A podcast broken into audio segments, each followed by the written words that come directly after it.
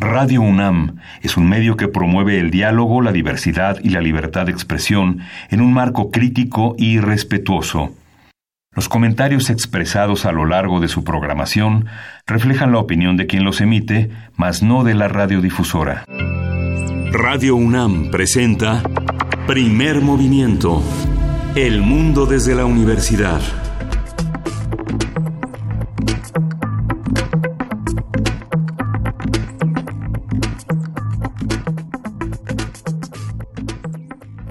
Buenos días, hoy es viernes 19 de abril y estamos en la Ciudad de México al filo de las 7 de la mañana en un programa grabado de primer movimiento en Radio UNAM. Berenice Camacho, buenos días. Muy buenos días, Miguel Ángel Quemain. Qué gusto estar aquí con ustedes a través del 96.1 de FM. Esto es la radio universitaria y pues sí, vamos grabados.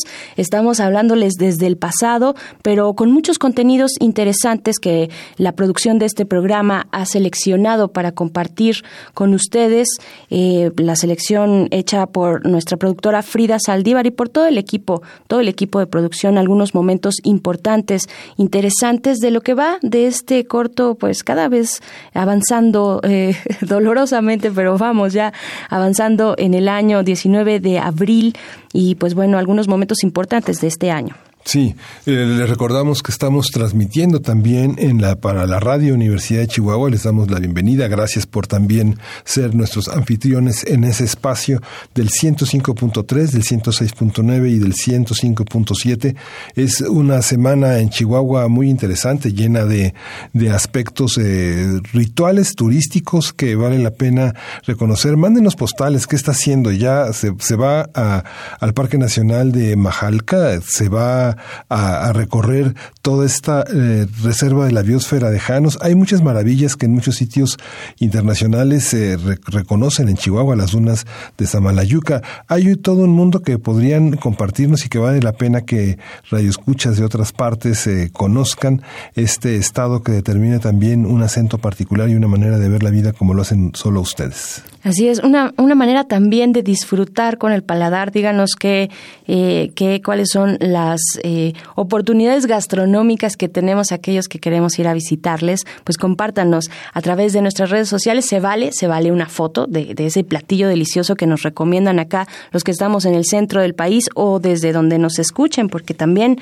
eh, nos escuchan pues desde cualquier punto a través de nuestro sitio eh, que es radio.unam mx. Les compartimos nuestras redes sociales para que empecemos a hacer esta comunidad arroba PMovimiento en Twitter, esa es nuestra cuenta de Twitter, y en Primer Movimiento, eh, pues así nos encuentran en nuestra fanpage de, de Facebook. Y pues bueno, que vamos a tener durante la siguiente la siguiente hora y pues durante todo el programa nos vamos de aquí hasta las 10 de la mañana. Sí, vamos a ver, vamos a tener en el arranque este mundo triste y complejo de la vaquita marina, ¿en qué fallamos? ¿Qué hicimos mal? Vamos a comentarlo con la doctora Clementina Equigua, que tiene un análisis eh, muy amplio sobre lo que ha pasado con este eh, con este simpatiquísimo nivel del Golfo de Cortés y que lo estamos perdiendo. Lo estamos perdiendo y pues para finalizar la primera hora, no crean que se nos olvida por ser vacaciones, nos vamos con nuestro radioteatro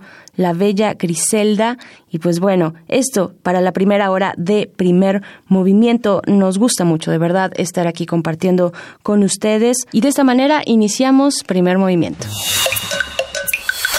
Primer movimiento. Hacemos comunidad. La vaquita marina es el único cetáceo endémico de México. Habita en el Alto Golfo de California, también conocido como Mar de Cortés, y se encuentra en peligro de extinción. En 1997 se calculaba que existían 567 vaquitas marinas, pero hoy su número oscila entre 6 y 22 ejemplares. Su rápida disminución se debe principalmente a que la vaquita marina queda atrapada en las redes utilizadas para la pesca ilegal de la totoaba, una especie marina que tiene mucha demanda, un alto precio en el mercado asiático y que también se encuentra en peligro de extinción. Hace algunos días el doctor Jorge Urbán Ramírez, investigador de la Universidad Autónoma de Baja California Sur, advirtió que la vaquita marina podría extinguirse en junio de este año y lamentó la falta de acciones del gobierno federal. Dijo que ya comenzó la temporada de la pesca ilegal de la totoaba, por lo que hay docenas de redes que ponen en riesgo a esta especie. En 2017, el gobierno, junto con científicos del Comité Internacional para la Recuperación de la Vaquita, decidió capturar a ejemplares como posibilidad de salvar a la especie. Sin embargo, los esfuerzos no han tenido el éxito esperado. Nos acompaña en, esta cabina, vamos a hablar sobre este peligro de extinción con Clementina Equigua, como le decíamos esta mañana, bióloga, doctora en ciencias de la Facultad de Ciencias de la UNAM, es divulgadora del Instituto de Ecología también de la UNAM, donde lleva a cabo la, la difusión a través de redes sociales del instituto y dirige la revista digital Oikos. Bienvenida, Clementina.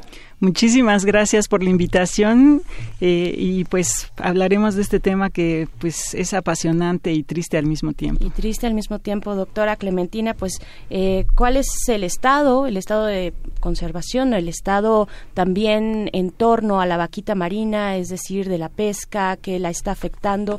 ¿Por qué llevamos tanto tiempo hablando de ella y hoy tenemos esta mala noticia de que estamos básicamente al borde de su extinción, ¿no? Pues eh, sí, seguimos al, al borde de, de, con esta historia triste. Bueno, porque ahorita precisamente acaba de empezar más o menos, o estamos en, en a pleno de la pesca de la totuaba, la pesca ilegal de la totuaba y eh, pues no han cambiado las artes de pesca que se están usando para este animal y para otros bichos que, que se usan en la zona. Para pescar a la totuaba lo que se usa más eficientemente son estas mallas de, de, que se ponen atravesadas por muchísimos metros en, en el mar, las dejan ahí uh, no se ven y eh, los animales quedan atrapados. Pero no solamente quedan atrapadas las totuabas, quedan atrapadas ballenas, quedan atrapadas las vaquitas marinas, quedan atrapadas muchísimas cosas que se mueven ahí y se hace una desgracia. Entonces, el, el, la vaquita es ahorita pues nuestra bandera, pero lo que está sucediendo ahí es todo un ecocidio. Nosotros estamos realmente convencidos de que es un ecocidio, no, no solamente es estos dos animales que están no solamente en peligro de extinción, están en grave peligro de extinción. Hay que decirlo mucho más eh, claramente de lo que se trata, ¿no? Porque la misma totoaba es un animal que está al borde de la extinción. Uh -huh. claro. Cuando se habla de la queja eh, de que el gobierno federal no hace nada es justamente como usted dice, doctora, que finalmente hay desde grupos eh, étnicos muy importantes como Cucapá, que, que es todo un municipio en Río Colorado, en San Luis Río Colorado, que también eh, tiene entre esta parte, entre Sinaloa y Baja Sonora y Baja California, toda una comunidad de pescadores paralizada, eh, controlada eh, en una pobreza enorme, donde no se pueden dedicar hace casi dos años a lo que ellos saben hacer, que es pescar. Hay un problema social también en torno a eso muy importante. Sí, sí, es, es muy triste porque en realidad, bueno, estamos en el siglo XXI, existe la manera de des desarrollar nuevas artes de pesca y no se han desarrollado por alguna extraña razón. INAPESCA, que es la que está a cargo en México de desarrollar estas tecnologías, ha desarrollado tecnologías para hacerlo en otras regiones del país, por ejemplo, en Sinaloa tienen un proyecto muy exitoso para la pesca de camarón que es muy amigable con el ambiente, que está funcionando muy bien y desafortunadamente por no entendemos, ¿no? ¿Por qué no se lleva esa, esas tecnologías hacia el norte, hacia la, el Golfo de California? Y hay manera de hacerlo, podría trabajarse, pero pues hay como este impasse. A, a veces se dice por ahí en, la región que pues ojalá ya se muera la, la vaquita y se extinga para que podamos seguir pescando, pero nadie piensa que en realidad lo que está sucediendo es, es mucho más grave que la, que la vaquita, ¿no? Es muchísimas cosas más, como les digo, hay ballenas, hay este, otras, otros peces que están teniendo problemas, este, eh, lobos marinos, o sea, cuando va uno a esa región, eh, está uno atestiguando una situación muy, muy grave desde el punto de vista ambiental, pero también desde el punto de vista social, como dice, ¿no? Porque la gente está desesperada, que tiene que sacar lo que sea, pero realmente no están recibiendo tampoco los pescadores todo el dinero que deberían de estar recibiendo por la pesca de la totuaba. Los que están realmente sacando beneficio del precio alto de la totuaba son los traficantes en China. Uh -huh. Claro. ¿Cómo, cómo serían, eh, vaya, cada, cada especie pues tendrá sus condiciones específicas para, eh, para ser, para, para permanecer, para estar en una granja, para, eh, para ser criados de esta manera. Eh, ahora nos mencionaba, doctora, la, eh, el caso de Sinaloa y de el camarón, pero ¿qué tendría que pasar en el caso muy específico para la vaquita, para la protección de la vaquita marina en torno a la totoaba? ¿Cómo tendría que criarse? ¿Cómo tendría que ser este nuevo sistema? Eh, ¿Existen prácticas ya de las cuales podamos observar para pues evitar estas grandes redes que se tienden en algunos espacios del mar? ¿Cómo, cómo tendría que ser? Bueno, número uno, tendría que respetarse eh, la, la prohibición de ese tipo de redes. Es, eso es indispensable que suceda, ¿no? Que se respete que esas redes no solamente en la región están prohibidas, están prohibidas en muchas otras regiones del mundo, precisamente por eso, porque son, eh, son trampas mortales para cualquier animal que esté en la zona, ¿no? En la región de La Paz y en, en, eh, en la Universidad de Baja California, ellos tienen tecnología para criar la totuaba. ya se está criando y eh, pues se está esperando a que llegue a que sea del tamaño adecuado, que más o menos son unos siete años en, en que pueda ser, digamos, comercial o que pueda ser útil para, para consumo. Desafortunadamente, también ¿no? los que consideran que, que tiene propiedades afrodisíacas o eh, propiedades eh, particularmente importantes, pues lo que, lo, lo, que prefieren es la pesca silvestre. ¿no? Entonces, bueno, eso se tendría que trabajar de alguna manera, pero eh, hay, hay esa posibilidad con esta especie que digo es absolutamente ilegal pescarla también, que es la totuaba, que es una especie en grave peligro de extinción y bueno, esa es una alternativa. Y la otra, lo que les digo, son estas, estas redes que se están usando para pescar en, en la región de Sinaloa, que son muy eh, adecuadas eh, eh, para, para este tipo de de este de uso comercial digamos no eh, estas redes se llaman suriperas. Estoy buscando el nombre porque porque no no lo encontraba, ¿no? Pero se llaman suriperas y son mucho más eficientes. Eh, pues de alguna manera se permitiría que la gente pudiera usarlas. El problema es que también están pescando la totuaba en la región en la que están encontrando que las vaquitas también se concentran.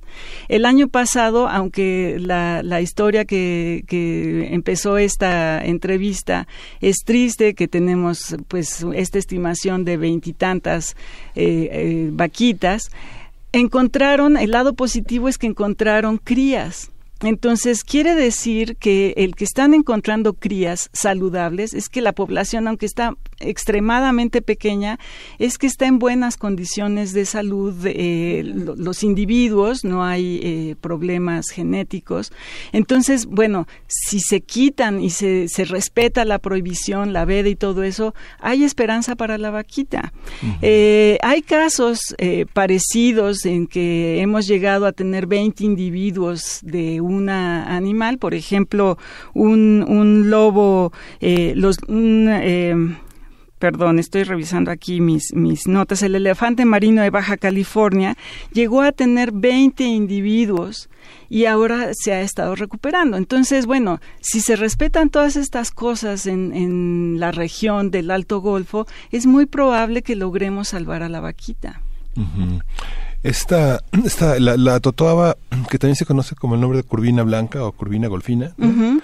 es un animalote de cerca de dos metros, es, es, es, es enorme, uh -huh. y se descubrió que, bueno, hay muchos testimonios muy antiguos donde la vejiga natatoria, que le llaman buche, es, uh -huh. es, es, que se pone a secar y es lo que da este valor que, que puede valer hasta 30 mil, 40 mil pesos eh, un, un, una, un kilo de, Uh -huh. una, una sopa de, de, este, de este material porque este alarga la vida, per, per, permite la longevidad y la potencia sexual. Y Eso es lo que dicen, exacto. Es lo que dicen, hay un mercado en todos los lugares donde hay una comunidad china tradicional que hace esta sopa.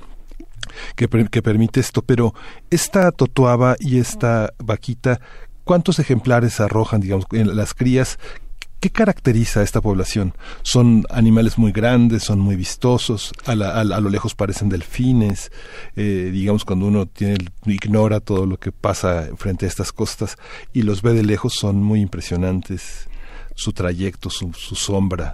Pues, pues sí, bueno, eh, una aclaración. Hay, eh, la totuaba es más bien, creo que le, dicen también como corvina amarilla. No es lo mismo que la corvina. La corvina sí se pesca, eh, se puede pescar de manera legal, pero la totuaba no. La totuaba, para que llegue a este tamaño, como les decía, pasan unos siete años para, para que llegue a ese tamaño. El, el la vaquita es un animal pues como de metro y medio. Es un animal chiquito, es muy eh, escurridizo, digamos, es un animal muy tímido más bien, no, no le gusta, no es muy visible, incluso no tiene estos hábitos de los delfines, ¿no? Que, por ejemplo, estamos muy acostumbrados a ver que brincan eh, y que son muy llamativos en, en, sus despliegues, digamos, ¿no? Pero eh, las vaquitas no, las vaquitas son... Es difícil de verlas, ¿no? Por eso incluso algunos pescadores dicen, no es cierto, no existe la vaquita, porque nunca la han visto en su vida. Entonces, esa es, esa es la razón es un animal, eh, pues, pues más bien como una marsopa, es este un poquito más achatadito. Eh, digo, se, se, dice que es como un delfín, pero realmente no, no es un delfín. En el artículo de, de cómo ves que escribí hace un año, ahí digo algunas de las características. Sí, vamos a darles esa referencia. Se encuentra de manera digital, ¿verdad? Eh, este artículo de cómo ves creo que no se encuentra de manera digital, desafortunadamente. Hemos estado intentando con, con la dirección de con la editora de cómo ves de ponerlo en línea, pero estamos todavía tratando de, hacerlo. Bueno, pues aquí tenemos unos ejemplares, la vaquita marina, el declive de un pequeño gigante por la doctora Clementina Equigua. Eh, doctora, ¿cuál, es la escala de la, escala para clasificar el peligro en el que se encuentran las especies? Eh, porque hay distintos niveles, ¿no? Sí, eh, bueno, pues eh, hay muchas razones por las que una especie puede declararse en peligro de extinción. Eh, muchas veces lo que se considera es, bueno, el tamaño de la población, eh, qué tan eh, ampliamente distribuida está. Entonces, por ejemplo, bueno, los ratones, indudablemente, las ratas que con las que convivimos no están en peligro de extinción porque son de amplia distribución, se reproducen fácilmente y esa escala se va moviendo en, en condiciones de, de, mayor riesgo, digamos, conforme las poblaciones son más raras, eh, los individuos les cuesta trabajo reproducirse, digamos, la, la tasa de reproducción es, eh, poca y eh, la distribución es muy acotada o muy chiquita, ¿no? Entonces, en el caso de la vaquita, por ejemplo, y de la misma totuaba, pues su distribución es muy pequeña, ¿no? La totuaba se distribuye, pues, básicamente en, en todo el Golfo de California, digamos, en la parte, pues, de la mitad hacia arriba, pero la vaquita es todavía más, más pequeña su área de distribución, ¿no? Es básicamente en la región que está pues pegada hacia, hacia los Estados Unidos, ¿no? Es, es muy, muy chiquita. Eh, por eso es que está en peligro de extinción. Cuando aparte de esa situación eh, por destrucción del hábitat, por eh, extracción ilegal, como es el caso de la totuaba y de la vaquita, se van presionando más las poblaciones, bueno, pues se llega a condiciones de extremo riesgo de extinción. Pero sí solamente se encuentra ahí, en esa parte del Golfo. La vaquita, la vaquita solo existe en el norte del Golfo de, California, sí, en el Alto Golfo que se le dice. ¿no? O sea, no tiene rutas migratorias. No, se mueve para nada, no. en algún momento pensaron que podría llegar a lo mejor hasta algunas de las islas que están hacia el Pacífico, pero no, realmente no llega. Es, es este pequeñísimo lugar en el que solamente existe. Eh, aparentemente en algún momento de la historia de la especie eh, pues había conexión entre el norte y el sur del, del, continente y con el surgimiento de la península de Baja California pues quedó atrapada digamos esa población ahí y vivió por muchos años muy bien hasta que pues empezó a tener éxito la totuaba. Claro, ¿cuáles son estos esfuerzos de conservación? Ya nos comentaba, doctora, en al, inicio un poco de lo que se está haciendo eh, o de lo que no se está haciendo también, ¿no? ¿Por qué, ¿Por qué se ha abandonado de esta manera a pesar de tantas advertencias, a pesar de que llevamos mucho tiempo hablando de esta posible extinción o, eh, pues sí, de esta especie? Ahora parecería inminente, ¿no? La extinción son muy pocos los eh, ejemplares que quedan, pero ¿qué, ¿qué, se está haciendo en términos de políticas públicas en la región? ¿Cómo se vive esta pues esta noticia terrible ahí en ese en ese espacio norte del Golfo eh, de, este Golfo de California, no? Ay, pues este, ahorita sí, sí es es eh, realmente pues eso es lo triste, ¿no? Porque en realidad existen las políticas públicas, están dictadas, digamos, la restricción de no pesca en la zona y eh, desafortunadamente en los últimos meses pues las cosas han, han ido de mal en peor digamos no porque pues pareciera que, que los traficantes aprovechan estas eh, e, e, estos cambios de gobierno para para extender sus, su maldad digamos no entonces bueno pues a pesar de que están, por ejemplo, eh, barcos como el Sea Shepherd, que tiene apoyo de la Marina y, de, y del ejército mexicano, pues los han agredido los pescadores ilegales de la zona, han agredido a pescadores legales en la misma zona, ¿no? Porque hay gente de bien en, en la misma zona, no todo, no todos los, los pescadores son este ilegales, digamos, ¿no? Entonces hay gente que está con ganas de hacer las cosas, pero como les decía, no hay las artes de pesca. pesca es eh, la, la que está encargada de llevar a cabo estas políticas de desarrollo de nuevas tecnologías y como les decía, por alguna extraña razón no las han llevado hacia allá, no han trabajado con los pobladores, han intentado eh, este han dicho que van a llevar nuevas tecnologías y pues no llegan o no las prueban o dicen que no sirven las tecnologías que ya se han hecho. Han llevado a pescadores a, a Canadá a que probaran eh, en, durante el sexenio pasado llevaron a, pescadores a que probaran nuevas tecnologías en Canadá. Este dijeron que había que hacer algunos ajustes pero no se hicieron. Entonces bueno hay como esta yo lo llamaría un poco desidia de nuestras autoridades, de las autoridades en, eh, y voy a ser eh, muy específica en INAPESCA, que es, que es la institución encargada del desarrollo de nuevas tecnologías para eh, las artes de pesca en, en nuestro país, que ahí por alguna razón no las está llevando a cabo. Entonces, bueno, quizá deberíamos de, presionar un poquito más para que se hagan. Eh, la otra es que se respete la ley en, en la zona. Y este ahorita pues lo que sucede es que no hay claridad en, en cómo se debe llevar a cabo las cosas, ¿no? Entonces, este, bueno, pues eh, el grito es desesperado, que se respete la ley, que se les lleven alternativas para que los pescadores puedan hacer su trabajo y puedan vivir dignamente y no del tráfico ilegal. Las autoridades, también la, la connivencia de autoridades eh, portuarias en China, en el Pacífico, han sido también un factor muy importante, ¿no? Que eh, Pues sí, es, es un proyecto que es importante, eh, pues que se considere como transnacional, digamos, ¿no? Es, es una cosa que tienen, en el que tienen que intervenir, bueno, pues autoridades de los países eh, que están involucrados, México porque pues tenemos a la Totuaba la Vaquita, eh, Estados Unidos porque muy seguramente por ahí pasan algunas eh, algunos buches ilegales y pues China de indudablemente porque tiene que parar ese tráfico ilegal, ¿no? ¿Cuál es el mercado que tienen tanto la totuaba? Ya nos eh, comentaba también Miguel Ángel, eh, pues estos usos, ¿no? Y estas propiedades curativas casi milagrosas que se le atribuyen, ¿no? A algunas partes de la totuaba. Eh, ¿Cuáles son cuáles son esos usos? ¿Por qué se comercian? ¿Por qué tiene éxito el comercio tanto de la bueno de la totuaba y en medio pues se lleva entre entre las aletas a, a la vaquita, ¿no? Bueno, pues son, son estas cosas culturales que en algún momento surgieron, ¿no? De, hecho, en eso lo, relato un poco en la historia eh, de, de, que escribí para Cómo ves.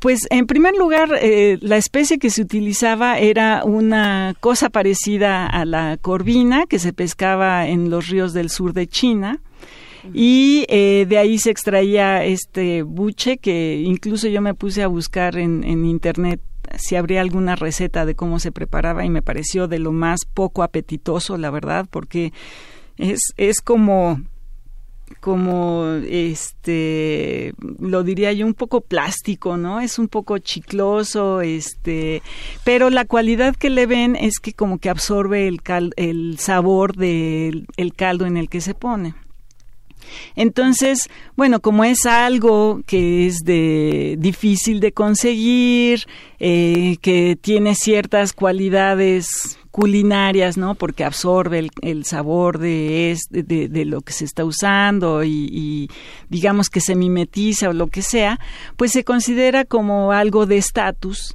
y se sirve no solamente por sus cualidades medicinales, sino, por ejemplo, en bodas se usa mucho como pues, un manjar que se da para, para la hora de celebrar una boda, ¿no? Entonces, pues es, son estas ideas, es que digo, en México hemos sido un poco más racionales y nos gusta para una buena boda, pues un buen mole, ¿no? Y ellos pues deciden, deciden, han decidido que pues por alguna razón este, esta parte de un animal que, que, se obtiene de una manera muy difícil, pues es lo que les da el sabor a su boda y va a tener todos estos simbolismos de éxito, riqueza y lo que sea, pero pues es, es algo que no está comprobado y yo creo que nunca se va a comprobar. ¿no? Clementina, y esta idea de este proyecto que hubo de entrenar a unos delfines para que las pastorearan y las rescataran, que bueno, a, muchos investigadores les daba mucha risa este que finalmente no, no, no arrojó ningún resultado, ¿no? Pues este sí, sí fue, pues digamos, un poco triste porque estaba muy bien planeada toda la, la estrategia. En realidad a mí me pareció que era una excelente idea y eh, estos delfines que proporcionaron los de la Armada de, de los Estados Unidos, de, de, la Marina de los Estados Unidos, pues son animales entrenados para eso. Tuvieron éxito porque las encontraron y pudieron pues más o menos acarrear a, algunas. Eh, primero pudieron eh, atraparon a una, eh, se dieron cuenta que era una jovencita, entonces dijeron, no, pues no nos la podemos llevar porque aparentemente era una jovencita que todavía dependía de su mamá, entonces la regresaron, después atraparon a otra y como les decía, son animales muy tímidos, eh, pues se empezó a estresar mucho, estuvieron los médicos tratando de, de eh, apoyarla, ¿no? Empezó a tener un, este, eh, se le empezó a acelerar el corazón y todo esto, entonces eh, dijeron, no, pues hay que regresarla y cuando la regresaron, pues el animal no se recuperó y se murió, ¿no? Entonces, sí tenían las condiciones, y eh, pues a mí me parecía, les digo, una muy buena idea, era un esfuerzo internacional, no era un esfuerzo solo de México, estaba bien planeado, pero es una especie de la que no se sabe mucho. Entonces, bueno, eh, hacer este esfuerzo y invertir tanto dinero a lo mejor para que se fueran muriendo uno tras otro ya teniéndolos en, en cautiverio dijeron pues no, nos vamos a arriesgar a eso están probando algún otro tipo de, de tecnologías pero bueno tienen que trabajar contra reloj no y pues si de alguna manera tuvieran este apoyo de que se dejara libre su polígono el polígono donde están saben que están concentradas bueno pues tendríamos más esperanza ¿Y, y hay, hay al menos un poco de esperanza o ya estamos como en otros aspectos, eh, pues mm, no del mundo eh, prácticamente con los brazos cruzados la mayoría de nosotros frente a pues de distintos tipos de catástrofes, ¿no? O inminentes catástrofes. ¿Hay, ¿Hay algo que se está haciendo, tal vez ante esta noticia muy reciente, de que probablemente para, para junio, eso es lo que dicen, ¿no? Que de seguir así esa inercia. Bueno, primero que nada, esa es una, una noticia falsa que hay. ¿De dónde vino esta fecha fatídica de que en junio se extinguiría la vaquita marina? No, bueno, para que una especie se pueda declarar extinta tiene que pasar tiempo, ¿no? Eh, los científicos primero tienen que seguir haciendo estos censos. Este es un censo que, bueno, no, no es un censo, es un monitoreo en el que estiman la, la, población de, de este animal considerando eh, varias razones, ¿no? Este, si los avistan, si los llegan a avistar, pero como son muy raros ya, pues es difícil de avistarlo, pero también tienen manera de, detectarlos por sonido. Entonces, eh, esto lo tienen que seguir haciendo. Eh, han visto, por ejemplo, aquí en, en el en Xochimilco también se está haciendo las estimaciones de población de los ajolotes y a veces nos dicen, no, es que ya se extinguió el ajolote. No, es que no. Lo que tienen que hacer es durante varios años estar haciendo estos censos, estas estimaciones, estos monitoreos y estar viendo si hay por ahí algunos, si hay dos, si hay tres, ¿no? Este, y estarlo haciendo constantemente hasta que pasan muchos años y eh, pues ya no los vuelves a encontrar. Hay un caso, por ejemplo, con un murciélago en el norte de México que ya se había declarado extinto y eh, pues dijeron científicos del Instituto de Ecología, a ver, vamos a ir a buscar en el ecosistema que sabemos que vivía, en las condiciones en las que vivía, en el eh, lugar donde se, se refugia este bicho, fueron, eh, lo buscaron con calma y lo encontraron, lo cual pues obviamente los tenía felices porque se había declarado extinto por unos 20 o 30 años, no sé, ¿no? Entonces, bueno, esos casos se pueden dar y ha habido varios si, si los buscamos, incluso ahora ya salen en las noticias estos casos. Salió otro caso de un ratón, o no me acuerdo si era una serpiente, un ratón, algo en una de las islas de, de del Pacífico y también, ¿no? Este, encontraron otra vez esa especie. Entonces, bueno, es, es cuestión de estar haciendo el estudio constantemente. La buena noticia, por ejemplo, en el caso de la vaquita, es que encontraron que se están reproduciendo mejor, ¿no? Las pocas que hay se reproducen más rápidamente, digamos, en lugar de cada dos años. Eh, cada año están teniendo crías, entonces esa fue una muy buena noticia que, que encontraron el año pasado. Y este, bueno, eh, tiene que pasar ese tiempo, ¿no? Como les digo, eh, la Unión Internacional para la Conservación de la Naturaleza más o menos dice que deben pasar pues unos 50 años, ¿no? Pues, pues sí, qué tema. ¿Qué otras especies, eh, doctora Clementina Equigua, tenemos que estar observando y que se encuentran en esta situación? Hijo, bueno, pues... Aquí en México. En, en México, pues yo no quisiera hablar de especies, ¿no? Yo quisiera hablar de ecosistemas. Eh, en realidad, eh, acabo de estar en una reunión en, en la que presentaron un nuevo plan para alimentación en el que hablaban que era muy importante de la conservación de los ecosistemas. Y lo que pasa es que tenemos, está eh, extendiéndose, seguimos aumentando nuestra población, no realmente la estamos controlando, tenemos que controlar el crecimiento poblacional del ser humano y de, dejar de estar poniendo una presión constante contra los ecosistemas y contra todo, porque cambiamos los ecosistemas para extender nuestras áreas de cultivo, para extender nuestras ciudades y no estamos realmente protegiendo a los ecosistemas y a todo lo que hay ahí de animales, pero, pero pues el, el, el hecho es pues mucho más a lo grande, ¿no? Eh, es, es mucho más amplio. Entonces, pues yo más bien diría que tenemos que, que, pelear por buscar que las cosas sean producidas de manera sustentable, como les decía,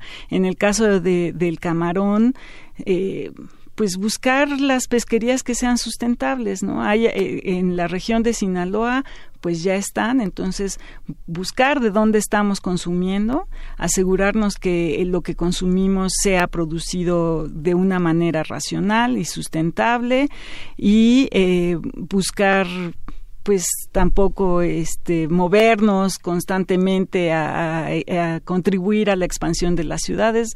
No sé hay, hay muchas cosas que podríamos hacer. Pues todas estas cosas que estamos diciendo y que algunas personas dicen que sí que es bueno que no es bueno. Yo creo que sí es bueno racionar nuestro consumo de plástico porque al final estamos extendiendo nuestro impacto en mucho más allá que lo que dejamos en el bote de basura no entonces pues son muchas cosas las que podemos hacer y a lo mejor podríamos hacer una lista y ponerla en, en sus redes sociales y en nuestras redes en el Instituto ah, de, Ecología, ¿no? Por, lo menos, por lo pronto, tenemos un número que dirige sostenibilidad desde la universidad, las ciencias de la sostenibilidad que están en el inicio de OICOS, el espacio que también tiene una, una, un correlato impreso, que es una revista que es el Instituto de Ecología de la UNAM que tú diriges. Sí, sí, bueno, la dirigimos el doctor Luis Eguiarti y yo, básicamente, eh, de ahí del instituto, y efectivamente este último número es un esfuerzo en el que nos ayudaron unas jóvenes y, eh, académicas de ahí del Instituto de Ecología que estaban muy interesadas en hacer este número sobre ciencias de la sostenibilidad. Lo lindo, eh, particularmente de este número, es que los autores en su mayoría son jóvenes investigadores que están estudiando el doctorado. Entonces, bueno, esa es, esa es una cosa que nos debe alentar para mí, ¿no? Que tenemos a esta juventud pujante que nos está ayudando a, a resolver estos problemas y los que ya estamos más para allá que para acá, como dicen, pues tenemos que echarles la mano y ayudar a que las cosas prosperen como todos deseamos que prosperen para bien. Sí, pues muchísimas gracias, doctora Clementina Kiwa, bióloga y doctora en ciencias de la Facultad de Ciencias de la UNAM. Primer movimiento. Hacemos comunidad.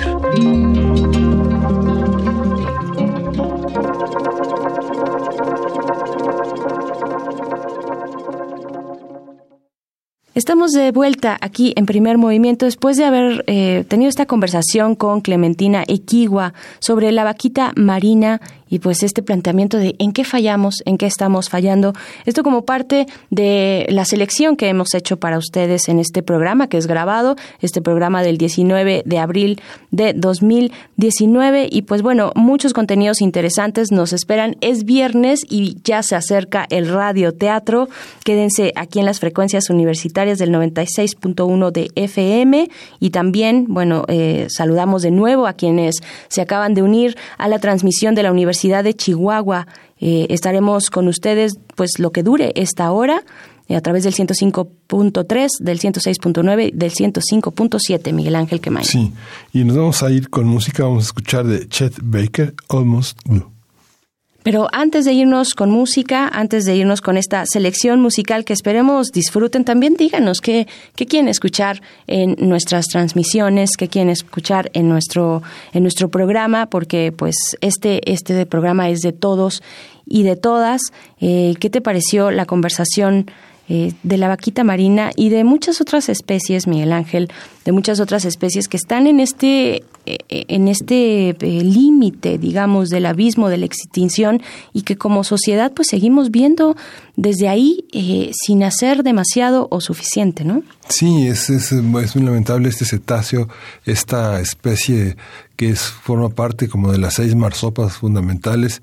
Es un animalito que pesa aproximadamente 43 kilos, como un, tal vez como un niño de 12, 13 años, que es tímido, que se oculta, no es como los delfines, y que nos ha dado un panorama. En 2014 había 600, 650 animales y después ya para 2017 se reportaron 22 y ahora parece que hay menos de 10.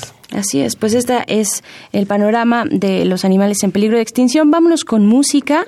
Esto es Almost Blue de Chet Baker.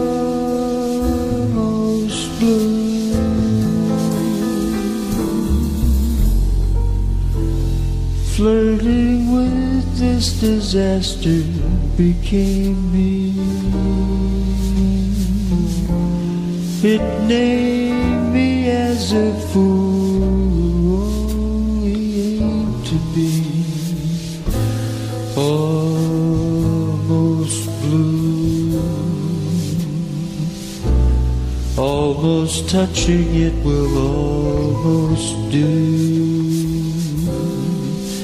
There's a part of me that's always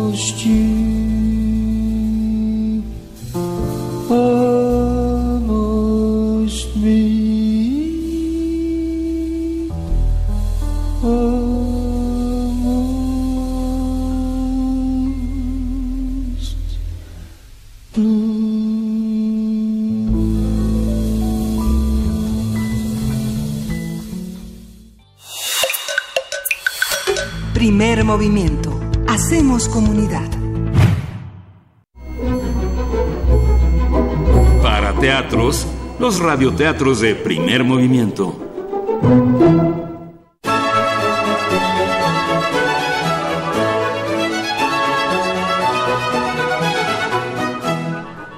La Bella Griselda, escrito e ilustrado por Isol, colección A la orilla del viento, editado por el Fondo de Cultura Económica.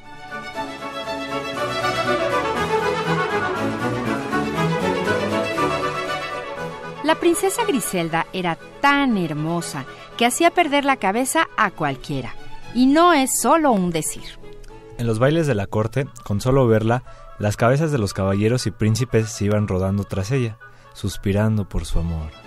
¡Oh, bella! ¡Qué hermosa! Cásate conmigo.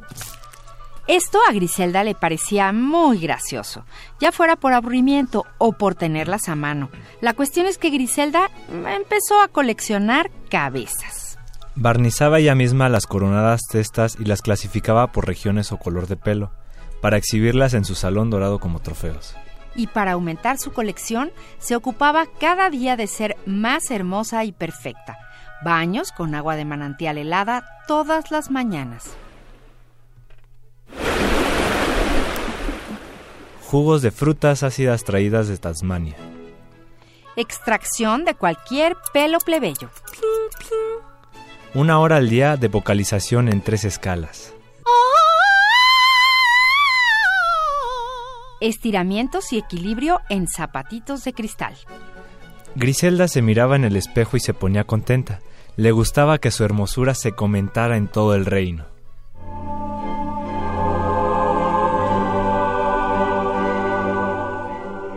Pero lo cierto es que en vez de amarla, todos le temían. La belleza de Griselda era letal, peligrosa. ¡Qué bella! Hola, preciosa.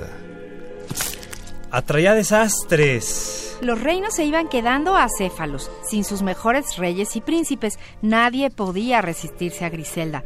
Así que empezaron a esconderse de ella. Por donde pasaba, puertas y ventanas se cerraban con un golpe asustado. Dejaron de invitarla a los bailes, a las coronaciones y a cualquier lado. ¡Pura envidia! pensaba Griselda. Así las cosas, la princesa comenzó a aburrirse sola en su palacio y rodeada de cabezas. Quería compañía.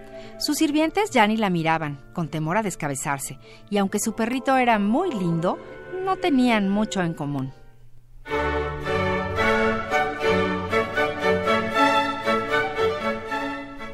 Entonces Griselda invitó a cenar al príncipe más cegatón de la comarca. Esta miopía permitió que la cabeza del muchacho quedara en su lugar por varias horas, las mismas que el galán tardó en percibir la belleza impar de la princesa. Claro, con los resultados de costumbre. El romance principesco había sido breve, pero dejó su huella en Griselda. A los nueve meses, la princesa tuvo una hijita muy parecida a ella y exclamó, ¡Qué hermosa! Y ese fue el día en que Griselda perdió la cabeza. A la princesita, la situación no le pareció muy divertida. ¿No se puede arreglar? Parecía preguntar la pequeña, pero nadie sabía cómo. Y tampoco tenían muchas ganas. Afortunadamente, la princesita pronto se, se entretuvo con otras cosas. Todos querían conocerla y jugar con ella. La niña tenía el don de la simpatía y el palacio se llenó de risas. Con el tiempo aprendió a dibujar, contar cuentos, hacer teatro y hasta a descifrar mapas. Pero lo que más le gustaba era armar rompecabezas.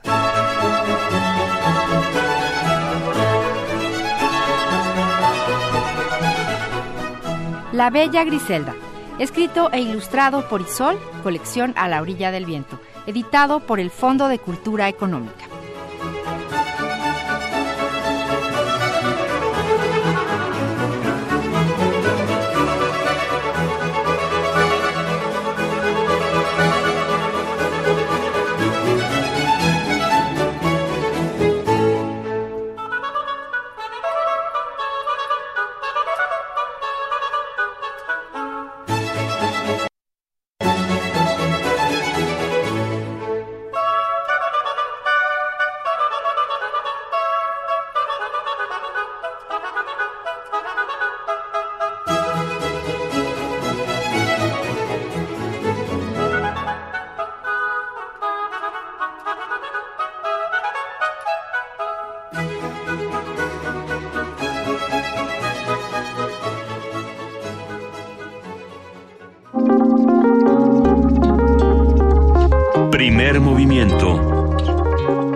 Hacemos comunidad.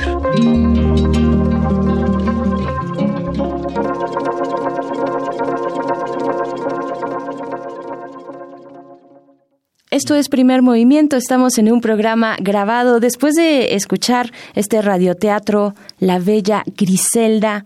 Díganos qué les pareció, sus comentarios son muy bien recibidos en nuestras redes sociales, arroba PMovimiento en Twitter, Facebook Primer Movimiento y súmense también a escuchar nuestro podcast en el sitio radiopodcast.unam.mx.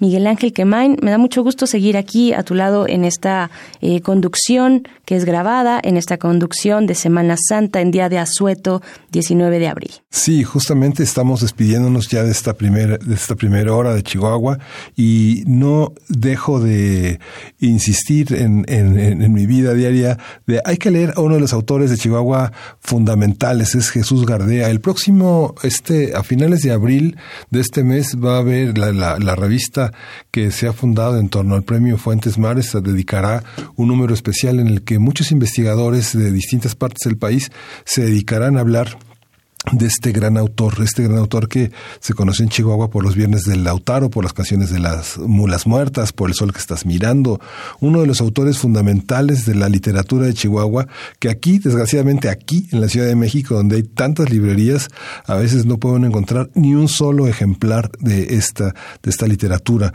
Sobol, El diablo en el ojo, El agua de las esferas, La ventana hundida, Los juegos de los comensales, es una literatura que los chihuahuenses no deben de perderse, y menos los universitarios porque es uno de los grandes patrimonios de la vida intelectual, de la vida literaria que tiene Chihuahua. Claro, y esto pues también nos eh, invita a, pues a, a, que ustedes nos, nos escriban por redes sociales y si nos escuchan desde allá, desde Chihuahua, nos compartan, nos compartan sus eh, recomendaciones literarias de allá, pues esta eh, dificultad eh, editorial de que los libros, de que las lecturas se compartan cuando no están de manera digital, pues bueno, se puede sortear de algunas, de algunas maneras, tal vez en las ferias de los libros cuando hay estados invitados. Por supuesto, es un buen momento para acudir a esos stands y ver que, eh, pues cuáles son las novedades y también los clásicos editoriales de la literatura de esos de, esas distintas latitudes de nuestro país, de esas distintas culturas y pues bueno sí como como decías Miguel Ángel estamos a punto de despedirnos de la transmisión de la radio universitaria de Chihuahua que nos hacen el favor de escucharnos a través del 105.3 del 106.9 y del 105.7 escríbanos escríbanos con mucho gusto los leemos arroba PMovimiento en Twitter, Primer Movimiento en Facebook. Y pues bueno, ¿qué vamos a tener para nuestra siguiente hora? Todavía nos quedan dos horas por delante. Sí, vamos a escuchar, vamos a tener una selección sobre eh, la doctora Valderrama, Brenda Valderrama, va a hablar sobre la ley de bioseguridad, uno de los temas más polémicos en torno al pensamiento ecológico, a la seguridad nacional y al desarrollo de una serie de aspectos comerciales que parece que quieren triunfar sobre los aspectos fundamentales y patrimoniales de nuestro país. Así es, y después, hacia el filo de la segunda parte, después de las ocho y media de la mañana, estaremos platicando con la maestra Beatriz Solís Leré de la UAM Xochimilco. Hablará con nosotros sobre las iglesias y los medios de comunicación, los medios públicos y de, pues, cuándo es eh, conveniente, bueno, o hasta dónde llega la diversidad y la pluralidad de los medios cuando se habla de ritos, eh, de rituales, de, de cuestiones religiosas religiosas que obedecen al orden personal, al orden de la moral que es personal y privado, pues bueno, estaremos platicando en esta siguiente hora eh, desde estos ángulos sobre los temas que hemos seleccionado, que la, que la producción de primer movimiento ha seleccionado para ustedes a cargo de Frida Saldívar, porque recuerden, estamos, estamos grabados acompañando sus vacaciones, si ustedes nos lo permiten, Miguel Ángel. Sí, y tendremos también en la tercera hora de primer movimiento justamente la poesía eh, necesaria. Vamos a escuchar a Tania Huntington, eh, es un, una poeta eh, inglesa vecindada en México desde hace ya muchos años, traductora, promotora. Muy bien, y así es dentro de la mesa, de la mesa de el día de hoy, estaremos platicando con Eduardo que es de Transparencia Mexicana, pues sobre el tema de las cifras de la corrupción en nuestro país. Les recordamos que estamos en un programa grabado. Les damos también la despedida a quienes nos sintonizan a través de la radio universitaria de Chihuahua. Nos encontramos el próximo lunes. Encuentra la música de primer movimiento día a día en el Spotify de Radio UNAM y agréganos a tus favoritos.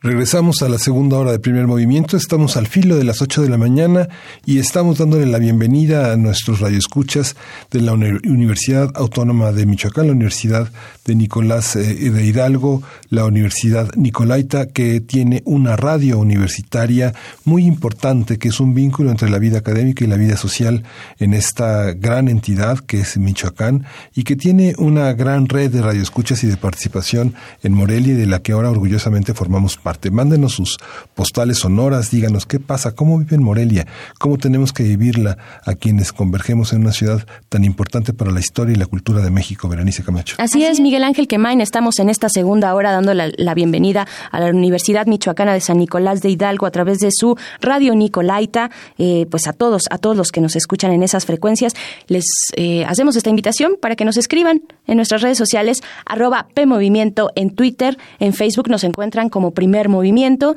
Y pues bueno, a ustedes y también a los que están en estas frecuencias de este lado, del lado eh, de la Universidad Nacional, pues bueno, en el 96.1 de FM, gracias, gracias por continuar con nosotros, por prestarnos su escucha, sus oídos y albergarnos ahí. Tenemos distintos temas para esta segunda hora. en nuestra nota nacional estará la doctora Brenda Valderrama, quien nos hablará sobre la ley de bioseguridad, este tema que estuvo, pues que hay que atender hay que seguir en el tema de los organismos autónomos, de los órganos autónomos del Estado.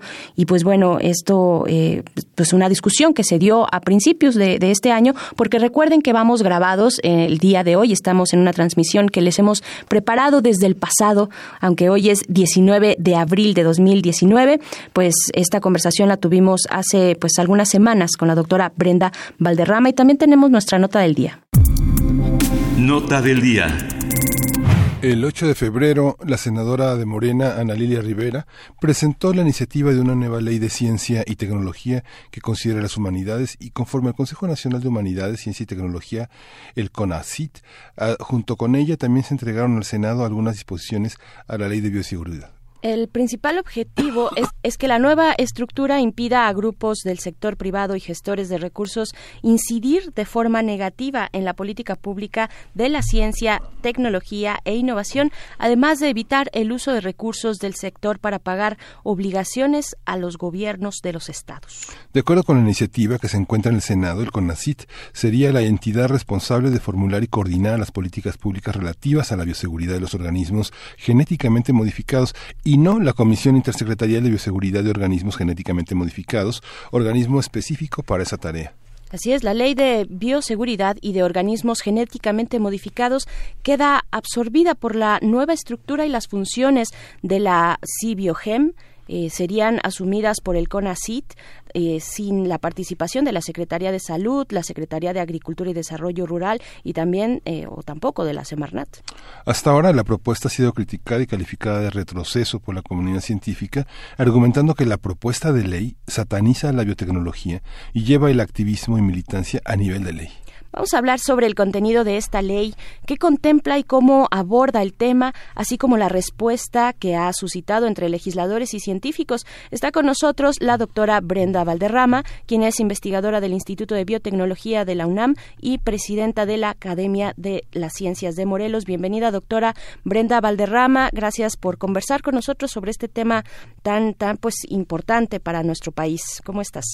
Muy buenos días, Berenice Miguel Ángel. Pues encantada de que nos den la oportunidad de expresarnos con respecto a la modificación de la Ley de Ciencia y Tecnología. Pues iniciemos por ahí, por el principio. ¿Qué, qué contempla esta ley? Pues mira, yo quisiera llamar la atención a un artículo en particular, que es el artículo 1, fracción 1. Esta ley, eh, eh, hay que tener muy claro, es una ley reglamentaria del artículo tercero constitucional. eh, en ese sentido, es una ley que dice cómo se deben llevar a cabo las obligaciones del Estado mexicano en materia de ciencia y tecnología. Mientras que la ley vigente es una ley que regula, que orienta las funciones del CONACYT como la entidad designada por el gobierno federal para financiar y fomentar la ciencia y la tecnología, la ley de humanidades, ciencia y tecnología cambia por completo esa visión. Y en, la, en el artículo 1, fracción 1, se convierte en una ley que le dice a los investigadores cómo deben de hacer sus labores. Es una ley, ya no está dirigida a controlar el CONACIT, sino que es una ley dirigida a controlar a los investigadores.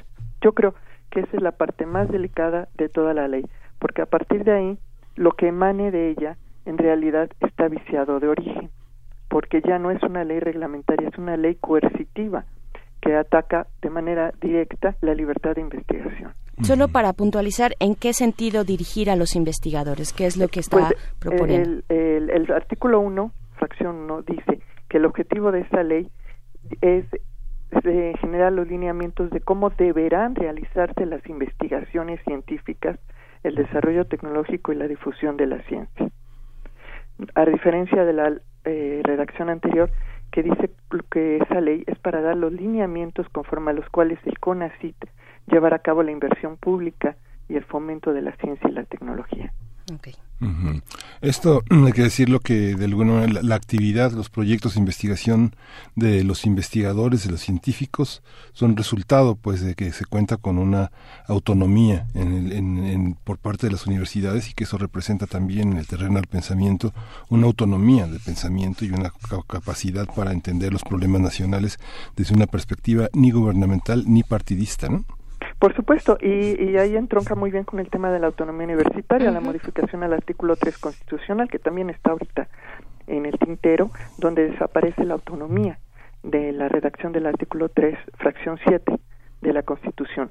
Si sumamos las dos modificaciones, encontramos que eh, para esta nueva eh, eh, época que estaremos viviendo, estaremos una comunidad científica completamente avasallada por las decisiones gubernamentales, perdiendo la autonomía de las universidades y la libertad de investigación conforme al financiamiento de CONACYT. Esto es una distracción de, este programática, es una distracción de quienes están encabezando estas modificaciones o, o realmente le sirve algo al nuevo gobierno tener una, una injerencia en este rubro. Bueno, yo me imagino que es parte de un, de un diseño, porque son dos, dos eh, modificaciones concertadas en el tiempo y las dos en la misma dirección. Ahora, ¿qué, qué sucede?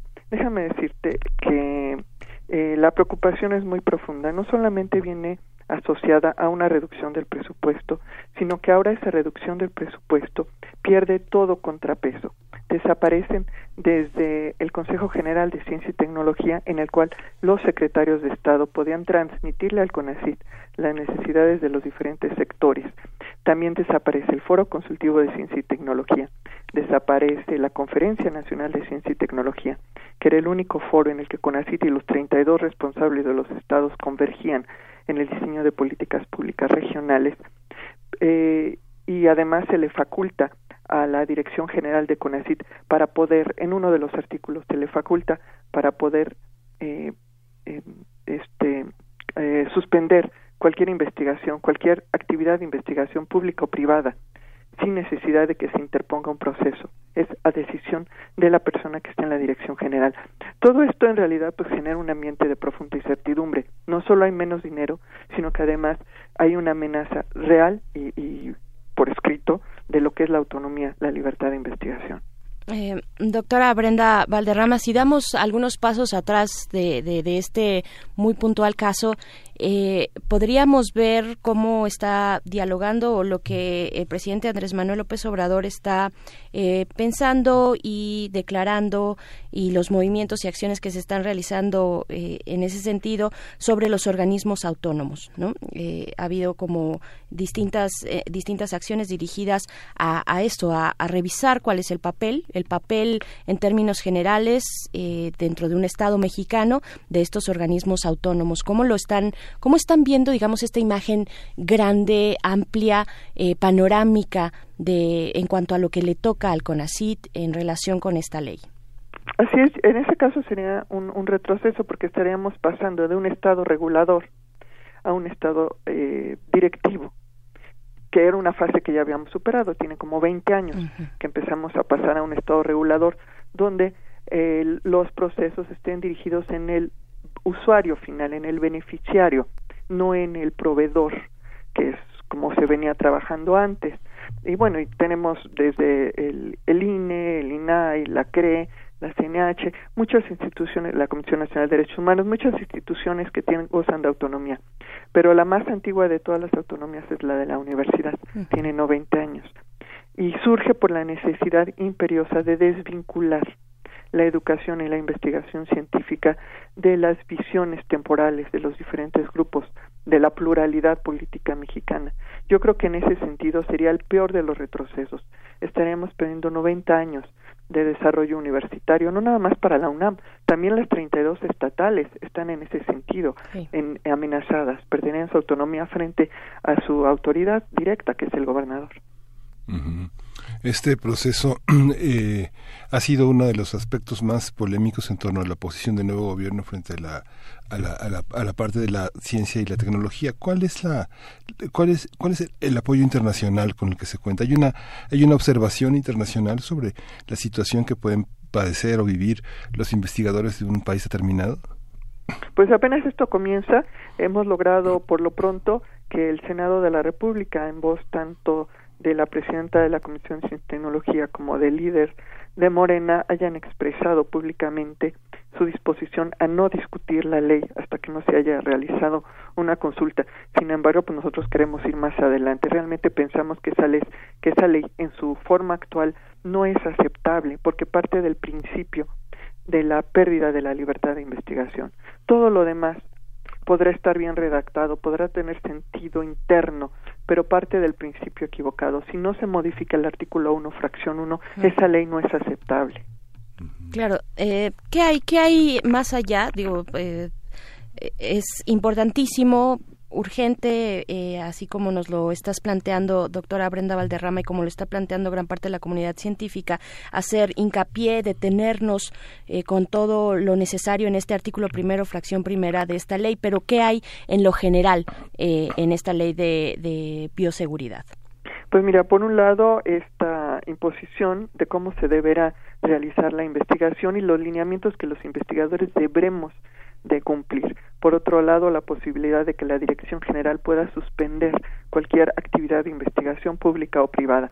Por otro lado, está eh, el tema de la pérdida de vinculación con los estados. A mí me, tocó ser secretaria de Innovación, Ciencia y Tecnología en el estado de Morelos hace, uno, hace un año y eh, pues es muy claro que la coinversión en ciencia y tecnología, como se hace la coinversión en cualquier otro sector, en el educativo, en el de salud, en el agropecuario, no hay razón para suspender la coinversión. Es una facultad que tiene el gobierno federal de coinvertir con los estados en la federalización. También es un retroceso muy grande en ese sentido. Se centraliza la toma de decisiones sin tomar en cuenta las necesidades regionales o estatales. Y por otro lado, en particular, y yo siendo investigadora del Instituto de Biotecnología, pues me preocupa profundamente, es que la disciplina sea mencionada por su nombre en cinco ocasiones en la ley pero siempre en el contexto de riesgo, de peligro, de necesidad de sobreregulación. Y eso pues además nos, no solamente en el tema de la pérdida de la libertad de investigación, sino en particular para la biotecnología nos presenta una amenaza real no solamente en la capacidad que nosotros tenemos de investigar, sino también de transferir la tecnología y de seguir captando talentos para que mantengan la disciplina viva y a buen nivel. Esta reducción de la conversión se hizo ya, se había hecho ya en el, en el caso de cultura, pero no había pasado en el caso de la ciencia. Pareciera que viene de atrás esta, esta, esta puesta, eh, esta, esta puesta a raya de los gobiernos de los estados y de las universidades estatales que no solo son permanentemente arrinconadas desde una perspectiva muy centralista, sino que ahora, bueno, se enfatiza esto a pesar de que hablamos de una transformación de los, de los conceptos. Esta, esta, esta percepción que tengo es, es, es correcta, doctora, o por supuesto que es correcta. La, es una escala diferente a la que tenemos en la UNAM, pero las universidades estatales para su supervivencia también requieren la libertad de investigación que les permita vincular sus procesos de generación de conocimiento a las, a las necesidades locales y regionales. Sí van a tener una reducción presupuestal y además los recursos de CONACIT van a estar decididos desde el centro para las necesidades del centro del país van a perder toda oportunidad de desarrollo y van a sufrir una degradación mucho más acelerada de la que vamos a tener nosotros en la UNAM. Y esto es en gran prejuicio de la formación de recursos humanos, pero también del fortalecimiento y de la sustentabilidad, no solo de las instituciones, sino de los estados. ¿Cómo, ¿Cómo se plantea, doctora, seguir una ruta de diálogo con el legislativo? Eh, ¿Qué se está eh, empezando a proponer por parte de la comunidad científica que está involucrada en esta discusión? Eh, ¿qué, hay, ¿Qué hay hacia adelante para este diálogo con los legisladores y legisladoras?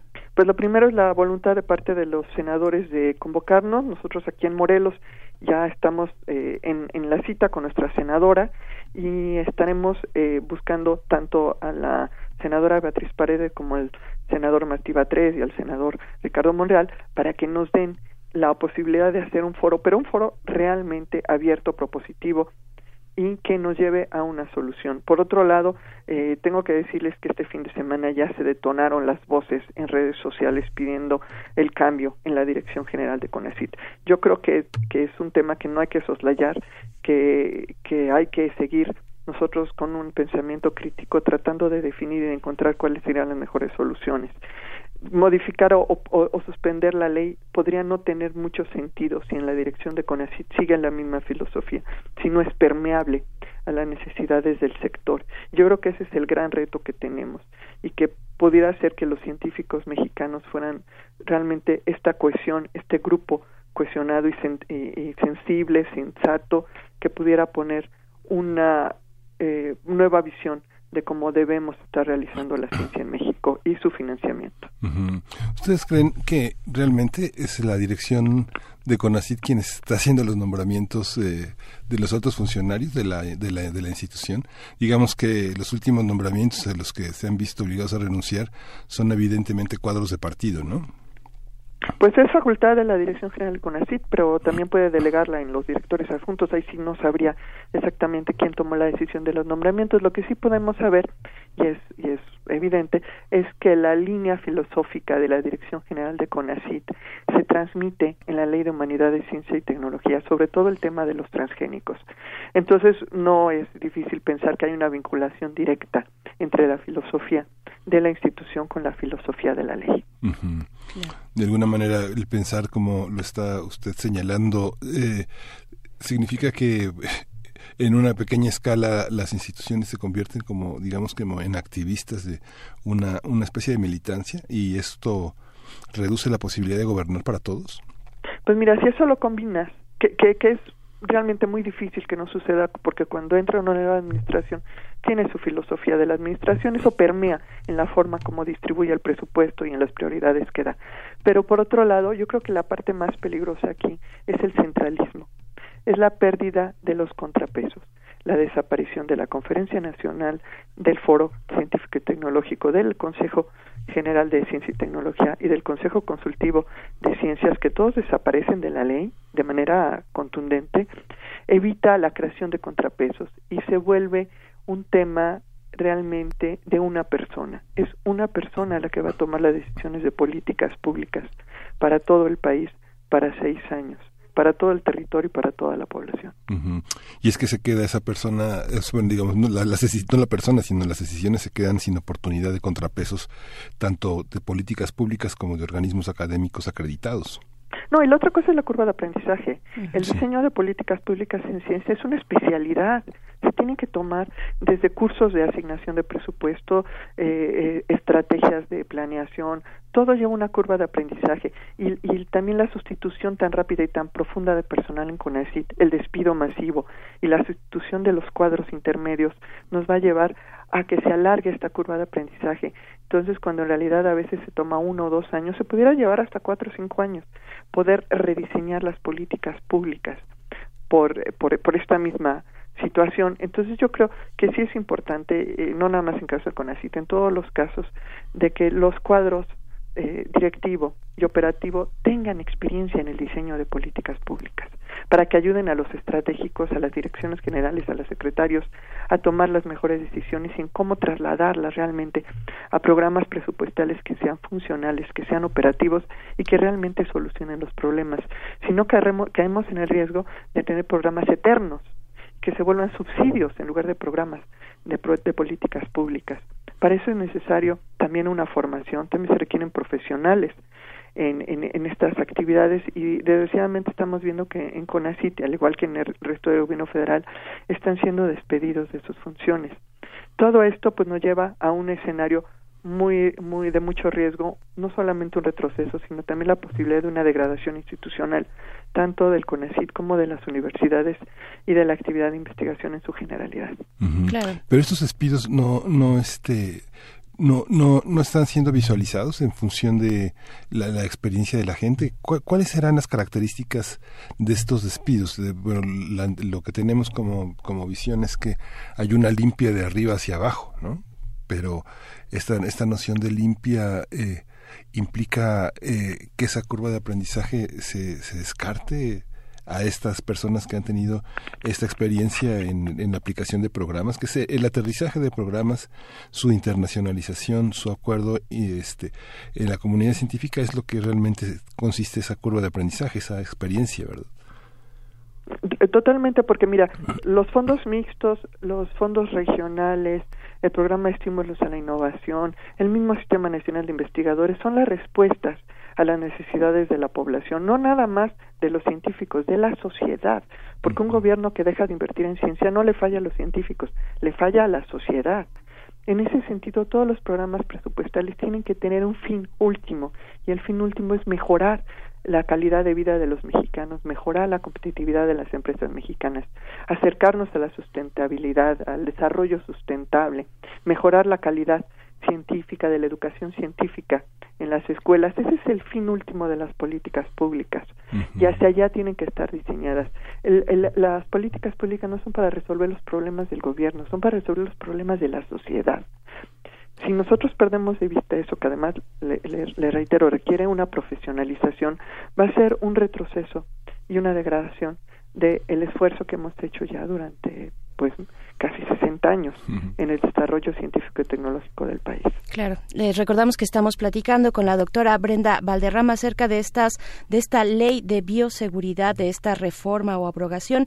Bueno, y también queremos decirles brevemente que salimos por un momento del FM, del 96.1 de FM, tuvimos ahí una cuestión de luz en nuestra planta de la Jusco que se restablecerá eh, en breve, eso esperamos, pero pueden escucharnos continuar en nuestra plataforma radio.unam.mx o en algunas otras plataformas de radio por streaming.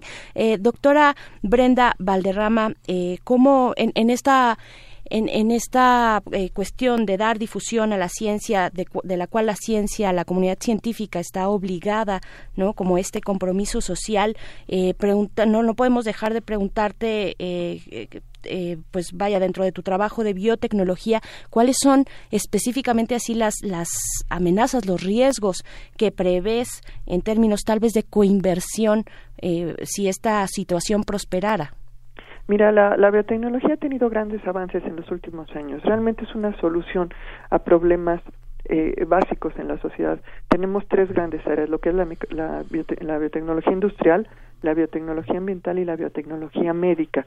En esas tres áreas estamos ya en un nivel de madurez que permite la transferencia del conocimiento de las universidades a los empresarios, porque son los empresarios los que llevan el producto a la sociedad. y, y, de esa forma pues, se cierra el círculo virtuoso, donde generan empleo, proveen de soluciones a la sociedad y además pues pagan impuestos y con esos impuestos pues se vuelve a financiar la ciencia. Si nosotros ahorita empezamos a ver una, una visión contraria a la biotecnología, lo primero que va a suceder es que los empresarios van a, retraerse en su inversión, van a dejar de invertir en innovación, van a dejar de, de, comprar tecnología y quizás se salgan inclusive del modelo de negocio y se cambien a otros temas quizá más eh, eh, seguros como bienes inmobiliarios o cualquier otra otra situación y dejando un vacío, porque entonces, como por ejemplo, la salud no puede eh, eh, no comprar vacunas, la, la, el sector salud no puede no comprar medicamentos, entonces nos vamos a volver importadores de tecnología, porque México va a dejar de desarrollar su tecnología en era biotecnológica y eso se lleva también al campo industrial y al cambio al campo ambiental. Aquí lo que nos interesa a nosotros, primero, es que no se satanice la biotecnología y segundo, que, que, se evite que eh, la discrecionalidad en cuanto a la posibilidad de una sola persona, de un solo funcionario, de poder suspender y de poder eh, bloquear cualquier investigación. Y eso eh, es importante porque mira el tema de los organismos genéticamente modificados es muy amplio. Es una tecnología de rutina en la biotecnología es una tecnología que tiene muchísimas vertientes muchísimo apoyo y el caso particular de una tecnología en un campo en particular que tiene que ver el maíz genéticamente modificado puede darle al traste a los esfuerzos de una gran comunidad de muchos años que hemos desarrollado productos y servicios muy importantes para la sociedad. Y le digo sobre todo, imagínate que tú eres un joven que va, a, que va a empezar una carrera, que va a estudiar y de repente dices, no, no, yo a biotecnología no le voy a entrar porque, porque es un área vetada para el futuro. Perderíamos la capacidad de seguirnos desarrollando como sociedad en ese campo al perder la captación de talentos. Todo eso se nos hace muy peligroso. El, el doctor Tonatiu Ramírez del Instituto de Biotecnología ya emitió un comunicado muy claro, muy contundente en este sentido. Eh, colegas de otros institutos también lo han hecho y en eso estamos totalmente de acuerdo. En particular, la biotecnología está siendo profundamente amenazada por esta nueva ley. ¿Y qué esperar, qué esperar, eh, doctora Brenda Valderrama? Digamos, en tanto proceso legislativo, eh, se saben ya las fechas, se sabe eh, cuándo arrancará pues esta discusión ya, digamos, en forma y, y, sobre todo también para estar muy pendientes de cómo se va gestando y de los apoyos que se van necesitando dentro de la comunidad, de la comunidad científica. Pues ahorita lo que tenemos nada más es una expresión de voluntad de suspender la revisión de la iniciativa en comisiones y posteriormente la convocatoria a foros. Yo me imagino que va a estar eh, supeditado un poco a los trabajos del, de, de los otros asuntos pendientes que tiene el Senado, pero yo espero que en una o dos semanas máximo ya tengamos fecha. Claro, ahorita está en comisiones. Entonces, eh, eh, esa expresión al menos de voluntad, ¿no? Como, como nos comenta. Así es, eso lo tenemos y seguiremos todos trabajando. Invitamos a quienes nos escuchen que se acerquen a sus senadores, a que cada uno de los senadores, ya sea de su estado o de su, su municipio, se, se acerquen y hablen con ellos y les pidan que sean su voz en el Senado. Necesitamos sumar el mayor número de voces posibles, no nada más las de la Comisión de Ciencia y Tecnología.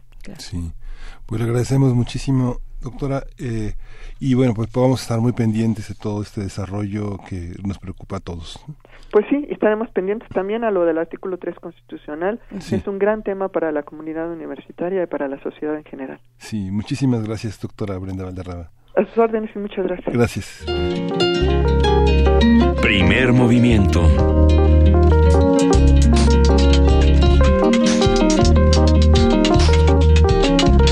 Regresamos de la nota nacional de a quién le pertenece el patrimonio genético de nuestro país. Es una discusión que se que ha llevado muchos años y que estamos en esa batalla por recuperar gran parte de lo que muchas empresas consideran suyo, pero que es nuestro, que es un patrimonio genético y que le da una seguridad, una bioseguridad al orden nacional. Vamos vamos a la nota del día, vamos a escuchar a la maestra Beatriz Solís Leré sobre el tema de las iglesias y los medios de comunicación por qué las iglesias tienen que continuar separadas de eh, la política de Estado. Vamos a escuchar. Así es, distintos temas, Miguel Ángel Quemain, porque les recordamos que esto es una selección de algunos temas interesantes que han ocurrido a lo largo de este año, que lleva ya cuatro meses, eh, una selección que hace nuestro equipo de producción a cargo de Frida Saldívar. Y pues sí, este tema de la bioseguridad y, y de cómo me parece también plantear, plantarnos frente a un panorama de tecnología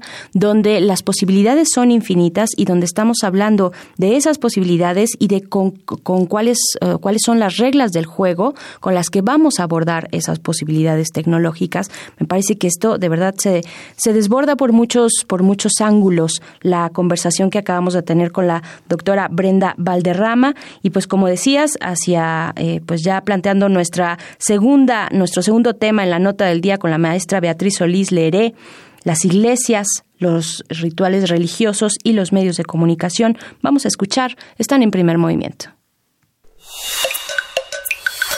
Primer movimiento. Hacemos comunidad.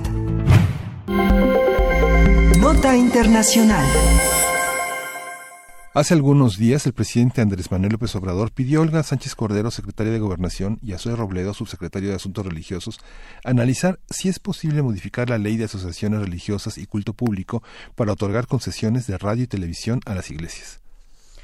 Así es, esta petición ocurre luego de que el mandatario ha sostenido algunas reuniones. Arturo eh, Farela, presidente de la Confederación Nacional de la Fraternidad de Evangelistas, quien ha dicho que el objetivo es ayudar a la moralización del país a través de la difusión de valores en los medios de comunicación. Diversas organizaciones y especialistas en el tema manifestaron su rechazo a que el Estado otorgue concesiones a asociaciones religiosas para operar medios de comunicación electrónicos. A través de un pronunciamiento advirtieron que el gobierno federal no debe caer en la tentación de, de proponer reformas que serían contrarias al contrato social que desde el siglo XIX dice nos hemos dado los mexicanos como Estado laico que se legitima por la soberanía popular, las instituciones democráticas y no por dogmas religiosos o fundamentalismos, y hasta ahí la cita. El documento también pide a la Secretaría de Gobernación, eh, cita, el retiro de programas, mensajes y símbolos de corte religioso que se difunden en diversos espacios en estaciones de radio y canales de televisión. Perdón, que distintas asociaciones de culto contratan a los concesionarios privados. A partir de lo que se está discutiendo sobre este tema, hablaremos sobre los argumentos a favor y en contra de la participación de los representantes religiosos en los medios de comunicación. Nos acompaña la maestra Beatriz Solís Leré, profesora de la Universidad Autónoma Metropolitana, Unidad Xochimilco, especialista en Derecho a la Información y defensora de las audiencias del Sistema Público de Radiodifusión del Estado mexicano, miembro de la Asociación Mexicana de Derecho a la Información, la AMEDI, y de la Asociación Mexicana de Defensoría de las Audiencias, AMDA. Eh, bienvenida, eh, profesora Beatriz Solís. Muy buenos días. ¿Qué tal, Berenice? Muy buenos días. Buenos días también a Miguel Ángel. Gracias, Beatriz. Gracias, Beatriz. Pues bueno, para platicar de este tema, este tema siempre los medios y sus contenidos son, eh, por supuesto, materia de espacios, de todos los espacios eh, en temas públicos, en, en, ámbitos públicos, como lo es esta radiodifusora universitaria y pública. Eh, ¿Hasta dónde están? primero, dinos cuál es el panorama, qué se está discutiendo en torno a este tema. Bueno, fundamentalmente en los últimos días este, a, raíz de las reuniones y la que ha tenido Andrés Manuel López Obrador con esta asociación evangélica, este, en donde de manera clara y explícita han planteado que quieren presentar una reforma a la ley de asociaciones religiosas. Sí, y Sí, bueno, ¿se Sí, sí, no, no, no, estamos, muy atentos. Es un silencio de atención. Sí, perdón este a, raíz de esto este sí pues surge de nueva cuenta porque han sido varios intentos no tan apoyados por por el ejecutivo como ahora y el próximo 27 mm, se volverán a reunir de nueva cuenta para lo mismo. Este pues sí estamos preocupados quienes nos hemos ocupado del tema de eh, de los medios de comunicación y hemos peleado para que se consoliden como un espacio público democrático. Finalmente se logra que la Constitución reconozca que la que la radiodifusión es un servicio público que debe estar al, servicio fundamentalmente de la de la pluralidad de la de la información oportuna objetiva este ser expresión de la diversidad social, etcétera, etcétera, que se estableció en la reforma constitucional, lo cual nosotros mm, avalamos de manera absoluta. Sí nos preocupa porque ahora ya no nada más como como ya se da, se alquilan espacios este, para para transmitir programas religiosos, pero ahora lo que se pretende es eh, contar con concesiones, o sea, la titularidad de una concesión de un bien de la nación por parte de las iglesias. Este, y eso sí nos preocupa mm, porque sí le da un, un, un, golpe al, al proyecto de Estado laico que nos hemos marcado nosotros. Claro. Sí me parece que los medios de la titularidad de los medios de comunicación y el uso del espectro radioeléctrico que es un bien de la nación tiene que ser un espacio público y abierto a la pluralidad. Y sabemos muy bien que y por eso está prohibido que las asociaciones religiosas y las asociaciones políticas tengan titularidad en el espectro radioeléctrico. Porque mm, evidentemente hay una mirada absolutamente válida tienen todo el derecho este pero es una mirada muy muy parcial muy particular muy como actos de fe. Este, entonces sí nos preocupa y sí estamos haciendo este llamado a, las autoridades para que simplemente volteemos a ver lo que pasó en Brasil, que hay un casi monopolio de la titularidad de concesiones en manos de los evangélicos que apoyaron e impulsaron este, al presidente actual de Brasil. Exacto. O sea, de asociaciones religiosas se convirtieron en asociaciones políticas.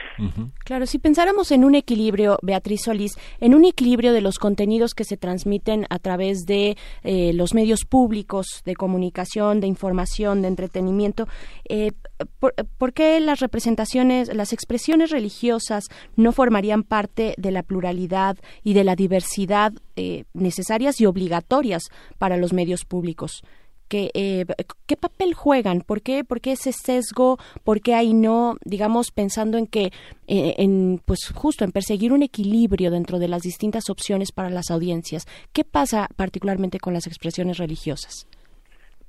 fundamentalmente porque son son eso son actos son asociaciones en donde mm, la parcialidad en ese sentido o la el, el, derecho que tiene cualquier persona, cualquier ciudadano de seleccionar eh, su religión y en qué creer con todo derecho tienen, este, son decisiones absolutamente personales, son, son cuestiones de fe y el espacio público como tal, en todo caso, que tendría que darle cabida a todas y cada una de las expresiones religiosas. Desde mi punto de vista, no haciendo uso específico de un bien de la nación. Claro.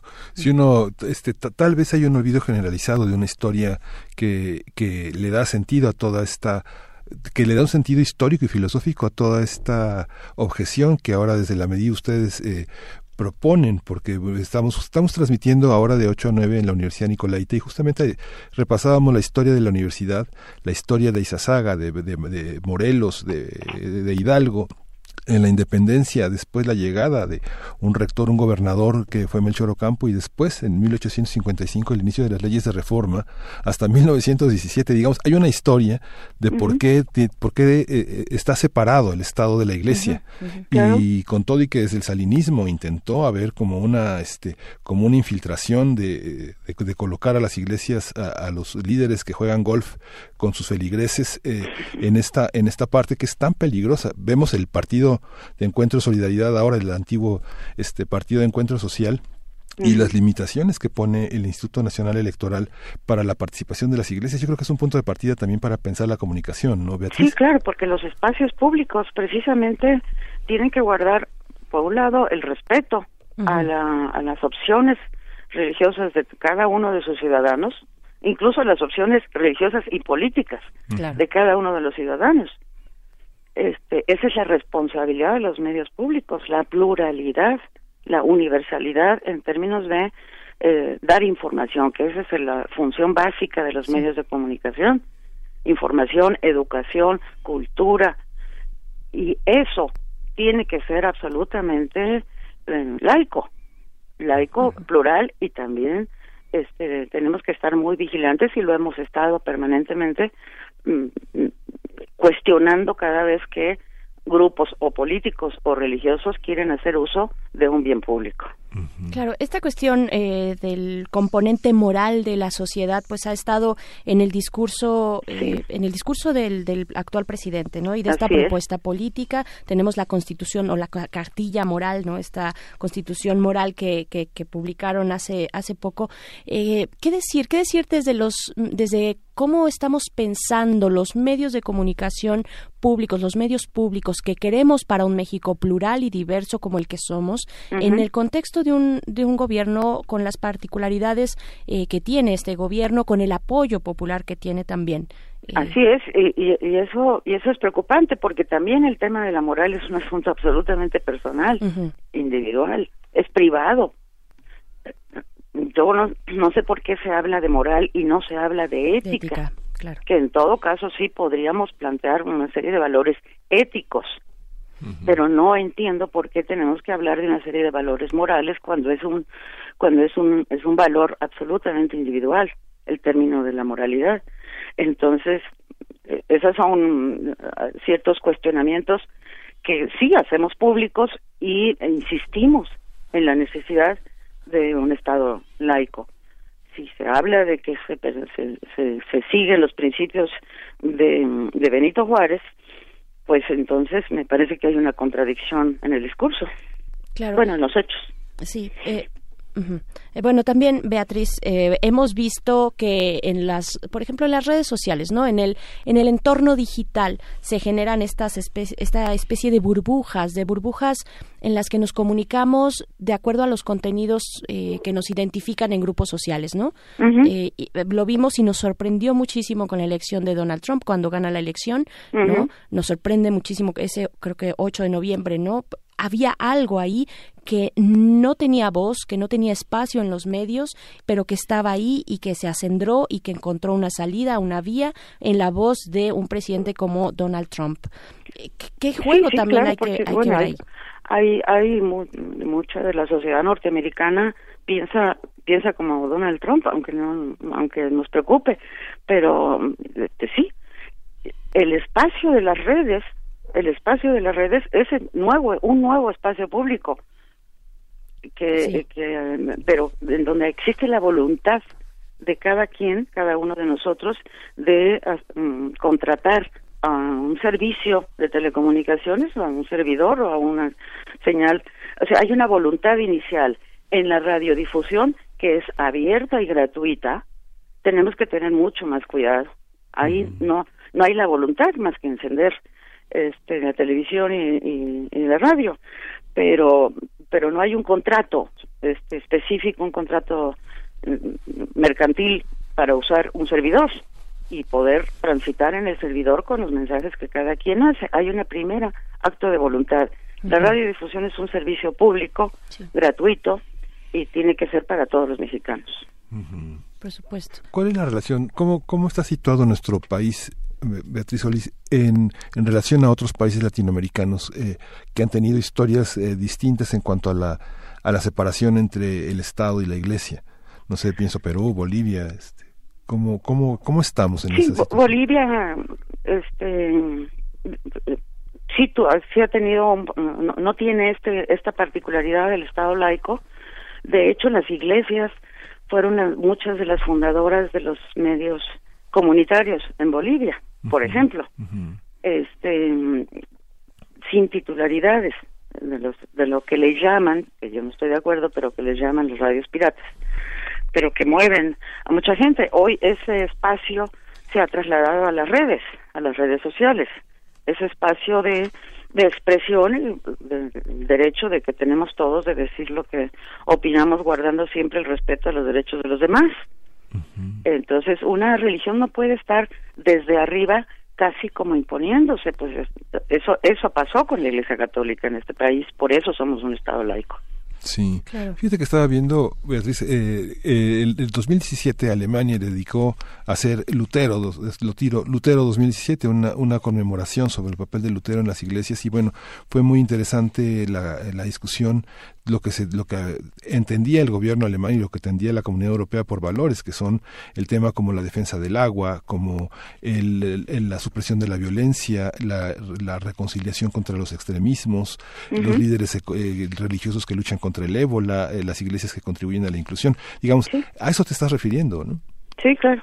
Sí a los bienes a los bienes públicos también no sí claro son ah, bienes públicos pero claro. a ver Beatriz también también hay un debate no también hay un, un debate de, fondo. Estamos construyendo por supuesto hay lineamientos previos ahí están los lineamientos que protegen a las audiencias los lineamientos que protegen a los mismos periodistas y comunicadores eh, de, de, su actuar de, en, en un digamos en un lineamiento ético de su actuar y de su responsabilidad frente a los micrófonos o frente a las cámaras o en la impresión de los diarios, eh, nos protegen, protegen a las audiencias. Sin embargo, hay un debate actual sobre la libertad de expresión, sobre cómo, cómo puede ser utilizada y cómo esta tendría que reflejarse o esta diversidad tendría que reflejarse en los medios públicos. Algo, eh, eh, estamos en momentos de polarización en el mundo, ¿no? De, de, no encontrar o tal vez de estar en búsqueda de algo, no, no tener la brújula en la mano con eh, toda la certeza de hacia dónde vamos, sino estamos en un momento de búsqueda. ¿cómo, ¿Cómo leer a los medios públicos? ¿cómo, ¿Cómo tendrían que empezar a o, continuar edificándose eh, en este contexto? Pues mira, la, propia Constitución lo, lo, ratificó en, la reforma del 2013, donde por primera vez habla de medios públicos. En el décimo transitorio establece las condiciones y las características que deben marcar a los, al actuar de los medios públicos. El principal y el fundamental es la independencia editorial porque tienen que dar un, servicio público a la mayor cantidad posible de gentes, este, de audiencias, este, debe, debe de haber una independencia editorial para precisamente guardar y conservar y estimular la diversidad cultural en la que nosotros vivimos. El tener una sola mirada ya no establece con, con mucha claridad este, esta necesaria diversidad y pluralidad, que es lo primero que les exigimos a los medios. Claro, ¿Y, dónde están los límites? O sea, es que es una eh, discusión tan rica. Fundamentalmente los derechos de los otros. Ajá, los derechos de los otros. Eh, de los derechos de terceros, pues. Los derechos de terceros. El derecho a ser informado, por ejemplo, ¿no? El derecho también a, a que a los datos personales. A, proteger los datos personales, a, proteger la, la, la personalidad propia de cada uno de nosotros. Y eh, la, la, religión es fundamentalmente es un dogma de fe que tiene que seguirse bajo una serie de reglas y de normas que establecen cada una de las iglesias para sus feligreses. Claro. Sí. Este y y se asume voluntariamente esa religión, no puede ser impuesta. Y no puede ser impuesta autoritariamente, pero tampoco mediáticamente porque sabemos la influencia que tienen los medios de comunicación. ¿Cuál es el riesgo de la titularidad, eh, Beatriz Solís? ¿Cuál es el, eh, este riesgo de eh, concesionar? Eh, ¿qué, ¿Qué implicaciones tiene? Porque tal vez los que no estamos inmersos en este gremio, muchos de nuestra audiencia, pues tal vez no, no, no tienen considerados los alcances, ¿no? Los alcances de lo que implica una titularidad de un, sí, claro, un espacio. Te simplemente con voltear a ver lo que pasó en Brasil. El ser la, al, tener una titularidad de concesiones, que además la tendencia es a no quedarse con una concesión, sino adquirir cada vez más, se empieza a convertir y a desvirtuar precisamente esa frágil frontera entre el contenido meramente religioso a convertirse en un grupo de poder, a un grupo económico. Este y, empieza entonces a desvirtuarse el principio original explícito teóricamente hablando de las asociaciones religiosas la búsqueda del poder la búsqueda de recursos económicos, de convertirse en un grupo de poder. Sí. Y habría que pensar, este, históricamente, digamos, eh, el, presidente López Obrador eh, se ha referido a conceptos que, que, pueden ser polémicos. Sin embargo, su trayectoria, la búsqueda de su lucha, su lucha como un hombre de izquierda ha sido interesante porque ha mantenido eh, claramente esta distinción, ¿no? Sin embargo, digamos, ya en los discursos, en el poder señalar como hombres buenos, eh, personas eh, sabias, etcétera, genera, tiende a moralizar a un sector de la población. Eso no es, no es, tan peligroso todavía, pero sin embargo, cuando uno da entrada a partidos que no han tenido ningún empacho a usar eh, la fuerza religiosa como una fuerza de campaña política, ¿no? No sé, pensamos, pienso en una, un ejemplo que me viene a la memoria de inmediato, ¿no? los discursos de este de prohibición al Festival Internacional Cervantino por parte del obispo de León diciendo que los jóvenes son eh, irrefrenados, que hay una promiscuidad, que no se les puede dar libertad porque inmediatamente este, eh, caen en, en, cuestiones liberales, sexuales, etcétera uno se da cuenta de los actos de campaña que se hacen desde los púlpitos. El PAN, el PRI lo han usado, Partido de Encuentro Social. No me imagino una campaña para 2024 con el poder de los medios en manos de las iglesias, ¿no?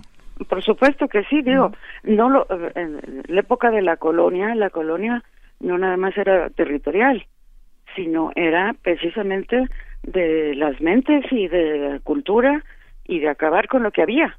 O sea, la, la, la intolerancia.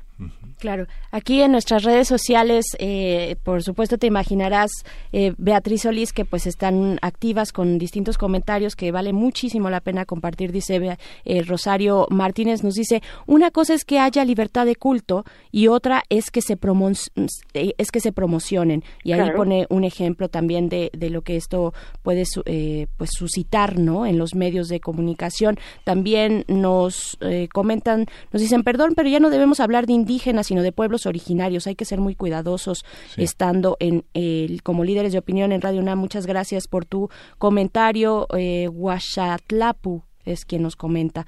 Pues sí, esta parte de eh, la libertad de culto y, y, sobre la historia también. Y me parece la historia de nuestro país, eh, la, la, la, lucha por el laicismo, por tener medios libres, es por supuesto muy, vaya, es un baluarte que hay que cuidar, que hay que atender, que hay que vigilar. ¿no?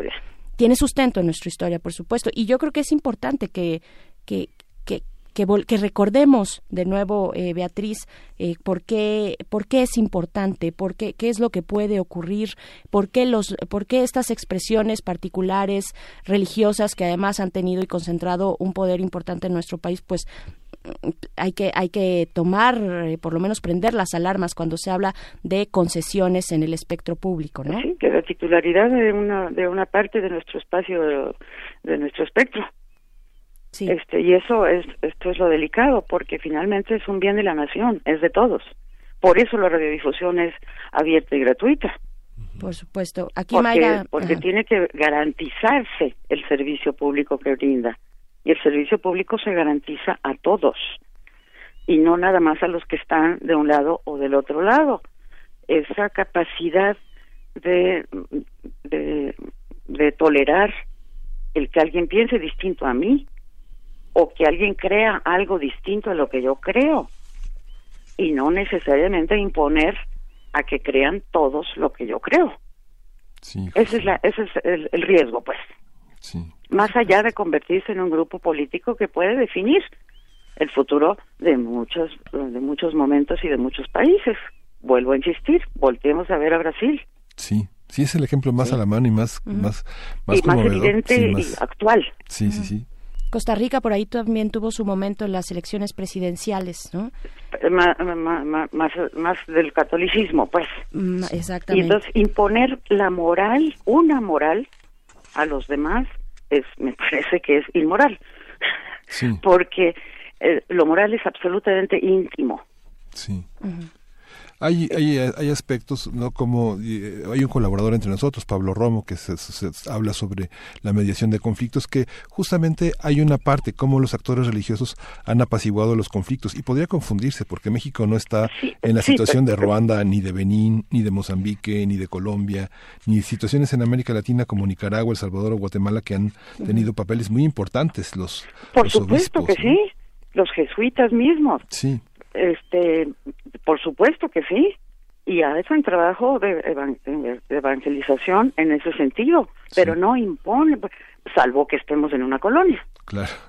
Sí, sí, sí. Por aquí. Es en eh, donde sí se impone. Claro, Mayra Elizondo, quien nos escucha, a quien le, le mandamos un saludo, eh, te pregunta, maestra Solís, eh, pues que mm, estos grupos religiosos en medios públicos eh, llevarían también a más división, más encono en la sociedad? Yo temo, esa es mi esa es parte de nuestras preocupaciones. Es parte de nuestras preocupaciones, porque entonces alguien piense distinto a mí o que me chifle en el estadio, pues está equivocado. sí. Este, y me parece que eso, los que queremos una sociedad democrática, y plural, nos tenemos que preocupar y poner alertas. Sí que hay una guerra, hay una guerra religiosa en el, sureste profundo, digo, desde Graham Greene, El Poder y la Gloria, las investigaciones de Jean-Pierre Bastien, Monsiváis hizo, eh, hizo un, recuento en, un, en algún momento sobre lo que significaba ser protestante en México y, lo que significaba era una marca, un estigma y una marca de exclusión. Ahora es una marca también de confrontación y bélica. Es, difícil respetarse entre los propios creyentes, sobre todo en situaciones de comunidades muy pequeñas, de prácticas eh, constitucionarias que se, que se que alcanzan grados de simbolización y de fe muy muy potentes, ¿no? Por supuesto, es todo es, es, todo un mundo, pues. Y yo no digo que no se hable de los temas religiosos, por supuesto que sí, hay que reflexionar sobre sobre eh, las iglesias distintas del, del mundo y lo que cada una de estas significa. En fin, hay analistas y hay programas de televisión donde se reflexiona sobre las religiones en el mundo. Y eso hay que tenerlo muy claro porque ahí están y existen y forman parte de nuestra pluralidad. Pero forman parte de la pluralidad. Sí. Pues, no son el dogma. Sí. Doctor, le agradecemos muchísimo que haya participado con nosotros. Muchísimas gracias. Regresamos a esta conversación con Beatriz Solís Leré, que es una de las investigadoras fundamentales en la comunicación mexicana y que en este, este planteamiento que no, tal vez no merece consulta en el sentido en el que tenemos una legislación amplia sobre el tema de la participación de las iglesias en la vida pública y las consecuencias que ha tenido en otros países. ¿no? El ejemplo que pone ella en esta conversación es el ejemplo de Brasil. Y bueno, prácticamente ya nos eh, tenemos que despedir de la radio Nicolaita. Es un privilegio estar con ustedes. Michoacán ha sido un escenario justamente muy importante de este, de este gran dilema que después se encuentra en Juárez, una gran, una, una gran expresión. Eh, los sentimientos de la nación que se firmaron allá en, en el estado de Michoacán forman parte de esa gran tradición que después de 200 años continuamos discutiendo y que la discusión es fecunda y amparada en una constitución política vigente, importante y que es un ejemplo para el orbe latinoamericano. Y de esta manera, Miguel Ángel Quemain, despedimos esta segunda hora de primer movimiento. Quédense con nosotros, vamos al corte de la hora y regresamos con ustedes a primer movimiento. Síguenos en redes sociales. Encuéntranos en Facebook como Primer Movimiento y en Twitter como arroba PMovimiento. Hagamos comunidad.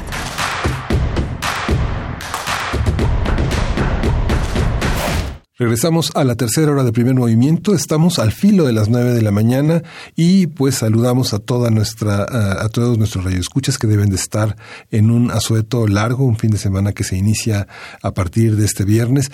Para quienes eh, nos escuchan desde diferentes puntos de la República a través de las, de la, de la red de radio.unam.mx, pues eh, salgan, diviértanse, mándenos sus postales sonoras, las fotos a nuestras redes sociales, primer movimiento en Facebook, eh, arroba P Movimiento en Twitter, díganos cómo la pasan. Eh, hay un operativo muy importante de la Policía Federal, de la, de la, de la, Guardia Nacional.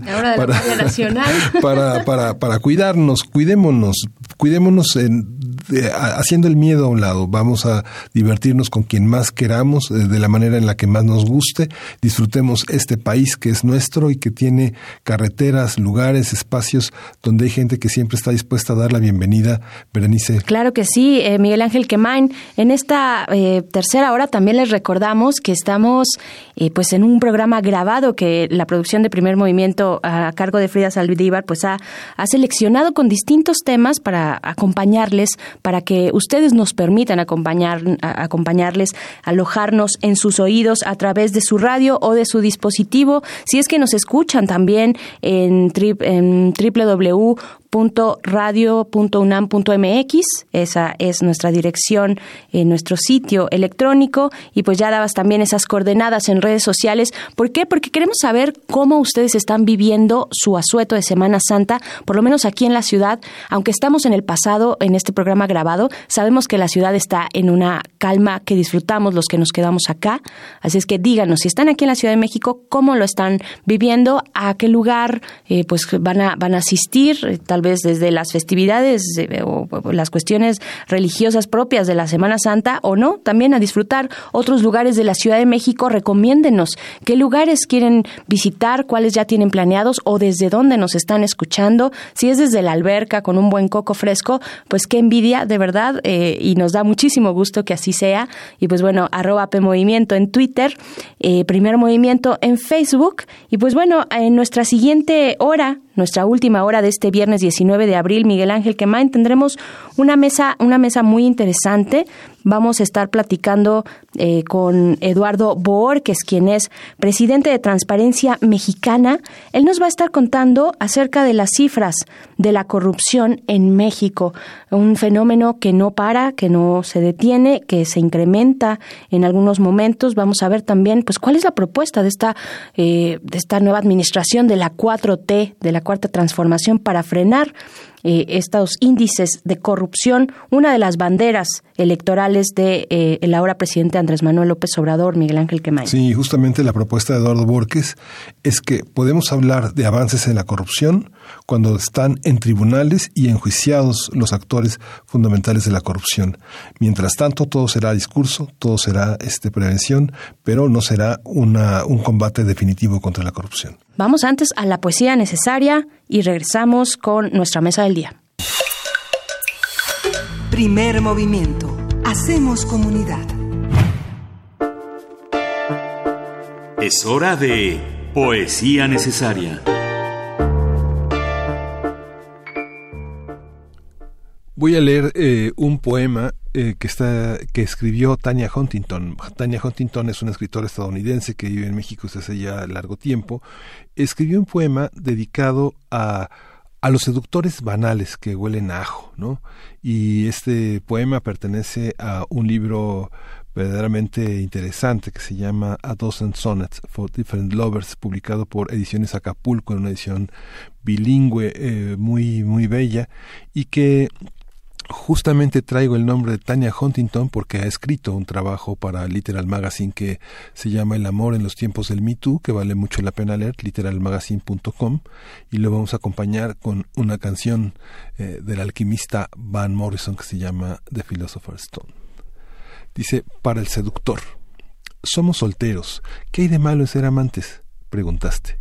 Dudé, dudé mientras miraba en torno de la mesa. El primero que fue que vi fue al rey del ajo sin corona, asintió y agachó la mirada, y en un sopor etílico suspiraba y gemía. Yo quiero que seas tú. Se sentó al lado un hombre que tenía un restaurante para perros. Hermosa, me grulló. Soy tu fan, mamacita. Qué irreales los dos, antagonistas grotescos que lograron huir de entre las páginas de un cómic. No sabía cómo pasar de ahí a una cita amorosa, ni si el deseo era lo único que hacía falta. Me diste un beso tierno cae a tus pies rendida. De acuerdo, si tú quieres, volvamos a tu hotel. Tania Huntington.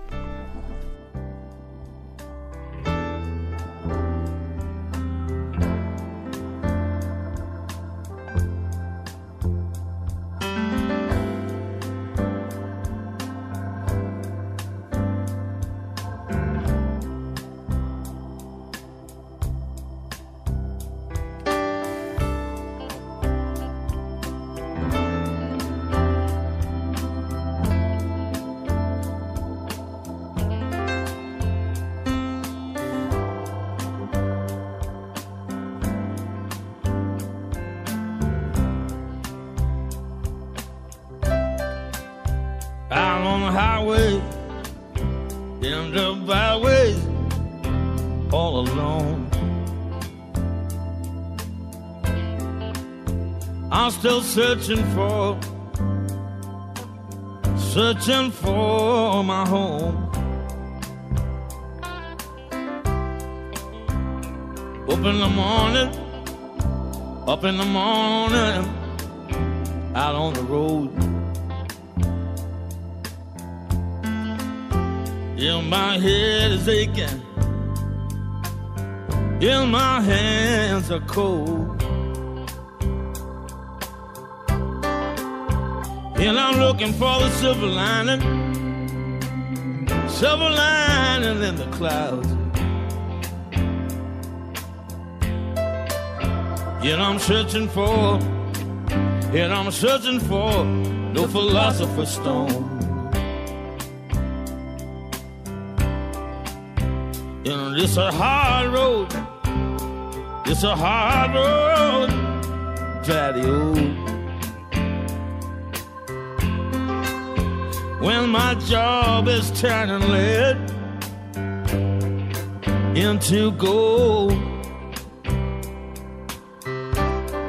It was born in the back street, born in the back street, Jelly Roll. I'm on the road again and I'm searching for the philosopher's stone. If you hear that engine, oh, can you hear that engine drone? Well, I'm on the road again and I'm searching for, searching for the philosopher's stone.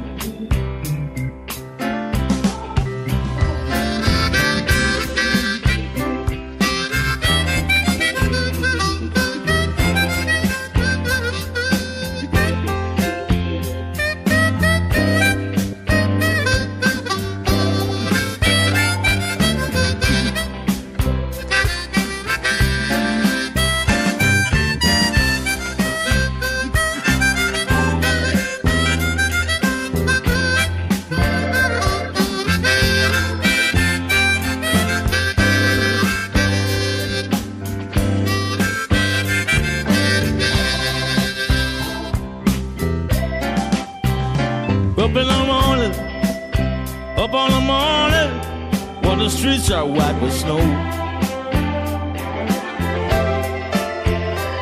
It's a hard road, it's a hard road, daddy. Oh.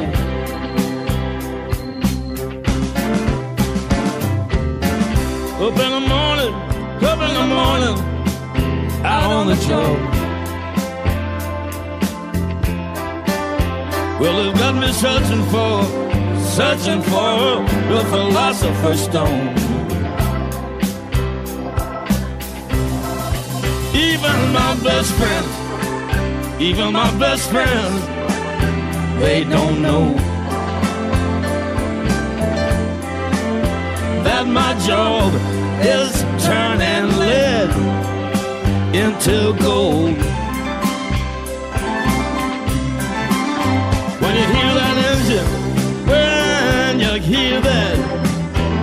Engine drone, I'm on the road again and I'm searching for the philosopher's stone.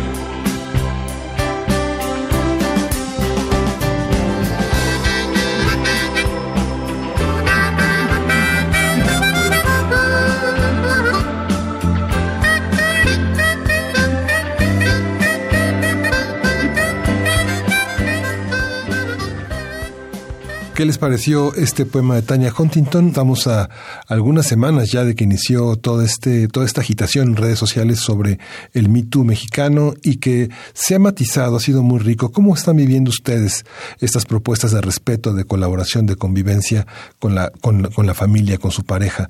Vale la pena que lo reflexionemos. Vamos a presentar una mesa. Está con nosotros Eduardo Borges, que hablará sobre las cifras de la corrupción. Él es eh, la cabeza de Transparencia Mexicana, un organismo de dedicado a esta defensa. Primer movimiento. Hacemos comunidad. La mesa del día. De acuerdo con el diccionario de la lengua española, la corrupción es la acción y efecto de corromper o corromperse. En las organizaciones, especialmente en las públicas, la corrupción es una práctica que consiste en utilizar las funciones y los medios de aquellas en provecho económico de otra índole de sus gestores. En el índice de percepción de la corrupción 2018, México se ubicó en la posición 138 de 180 naciones a nivel global, cayendo tres lugares respecto al informe de 2017 elaborado por Transparencia Internacional. El documento señala que México sigue con su tendencia a la baja y se encuentra entre el grupo de países con problemas graves de gobernabilidad y menores niveles de ingreso y desarrollo humano. El índice de percepción de la corrupción ubica a México en el último lugar entre los miembros de la OCDE, mientras que a nivel regional se ubica al final de la tabla apenas por encima de Guatemala y Nicaragua. De acuerdo con Transparencia Mexicana, las medidas adoptadas hasta ahora en la política anticorrupción son de carácter preventivo y han resultado ineficaces. Vamos a hacer un análisis de este reporte 2018 elaborado por Transparencia Internacional, cómo define la corrupción, cómo la mide, cómo se insertan estos resultados en el discurso del gobierno actual. Y está con nosotros Eduardo Borges, él es director ejecutivo de Transparencia Internacional en México, Transparencia Mexicana. Él diseñó la iniciativa 3 de 3 y fue el enlace de la sociedad civil con el Congreso para la construcción del Sistema Nacional Anticorrupción. Él ha sido reconocido con los premios globales de Open Government Partnership y Smart Cities. Actualmente impulsa el modelo de contrataciones abiertas y el uso de blockchain y criptoactivos en el financiamiento de la política. Gracias, Eduardo Borges, por este día, Gracias. por esta presencia. Muy buenos días a ambos. Muy buenos días, gracias por venir pues en este día de descanso, además a, charlar muy, eh, como, como lo ponen ustedes en Twitter, Transparencia Mexicana, a, charlar sin prisa, a charlar con, con calma acerca de este índice de percepción. ¿Qué decir para arrancar la conversación, Eduardo? Bueno, como ustedes ya informaban, eh, México cae tres lugares respecto al año pasado en este índice internacional que mide la, pues la percepción de la corrupción en los distintos países vale la pena aclarar que no es una encuesta que se realice en opinión pública en general. Digamos, no, no es que le pidamos a los mexicanos y a las mexicanas que nos digan cómo sienten que va la corrupción. Para eso tenemos otros instrumentos de medición. Este es un instrumento que mide eh, pues eh, la, la, la percepción de aquellas personas que son capaces de comparar entre países, porque tienen contacto con distintos países, o que se especializan en los mismos. Por ejemplo, eh, están mujeres y hombres de negocios de todo el mundo, eh, analistas de riesgo financiero, expertos en los países que, por ejemplo, están en los think tanks globales, ¿no? que pueden hacer comparaciones en estos centros de investigación global, ¿no? que pueden comparar entre países y también que pueden comparar en el tiempo.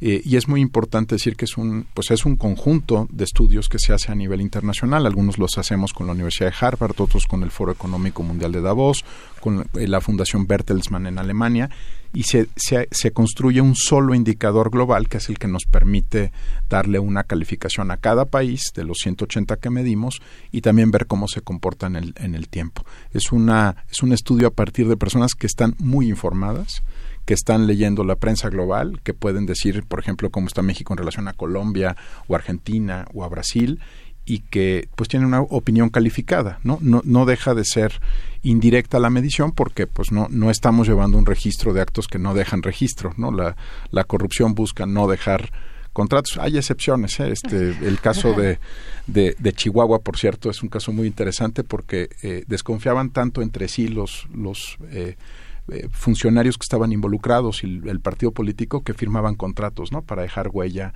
de qué estaban entregando, ¿no? Este es una de las razones por las cuales ese caso se conoce también y se ha documentado con tanta precisión, porque ellos mismos desconfiaban entre ellos, ¿no? Entonces los 220 millones de pesos que desviaron dejaron un contrato y el otro lo recibía y se le entregaba al servicio de transportación de valores, el servicio tenía que registrar que le estaban dando 220 millones, no fuera a ser que se perdieran en el camino y son de los pocos casos pues que se han dejado eh, huella en el papel, pero en general no la corrupción no, busca no dejar huella, nadie quiere entregar recibos sobre este tema. Cuentas, eh, cuentas claras, corruptelas largas en Chihuahua.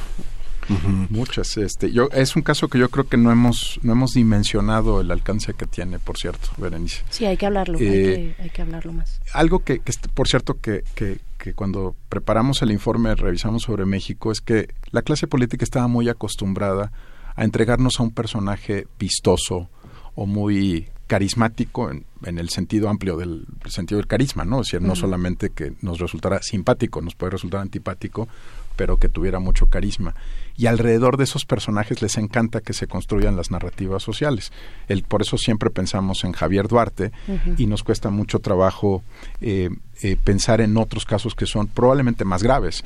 El de Chihuahua, porque involucra un partido político nacional, el de Quintana Roo, porque se robaron la Riviera Maya completa. O sea, no, eh, si es mucho el dinero de Javier Duarte, es mucho más el valor presente y futuro de la Riviera Maya, ¿no? Tú imagínate cuántos ceros tiene Miguel Ángel Berenice eh, la Riviera Maya, ¿no? O sea, le, puedes poner ceros y ceros y ceros, porque no se lo robaron para hoy, se lo robaron para siempre, ¿no? Entonces, la clase política escogía qué casos quería que discutiéramos más en los medios de comunicación y los iba poniendo con, con mayor lupa pero por ejemplo el de Chihuahua o el de Nuevo León, el caso de Medina, se discutía muy poco en la prensa nacional eh, y es un caso igualmente grave, involucra a una armadora de Corea del Sur, Kia, ¿no? que, estuvo involucrada en estos casos de, corrupción.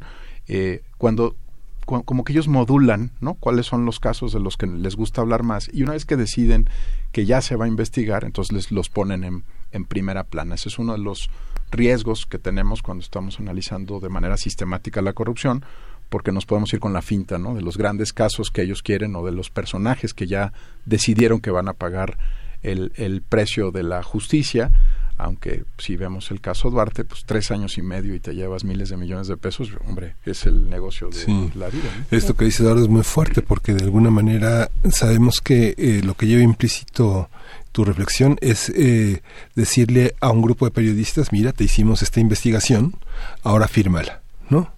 Y a unos directivos de unos medios, a unos dueños de unos medios de comunicación, públicala y difúndela y no descanses, ¿no?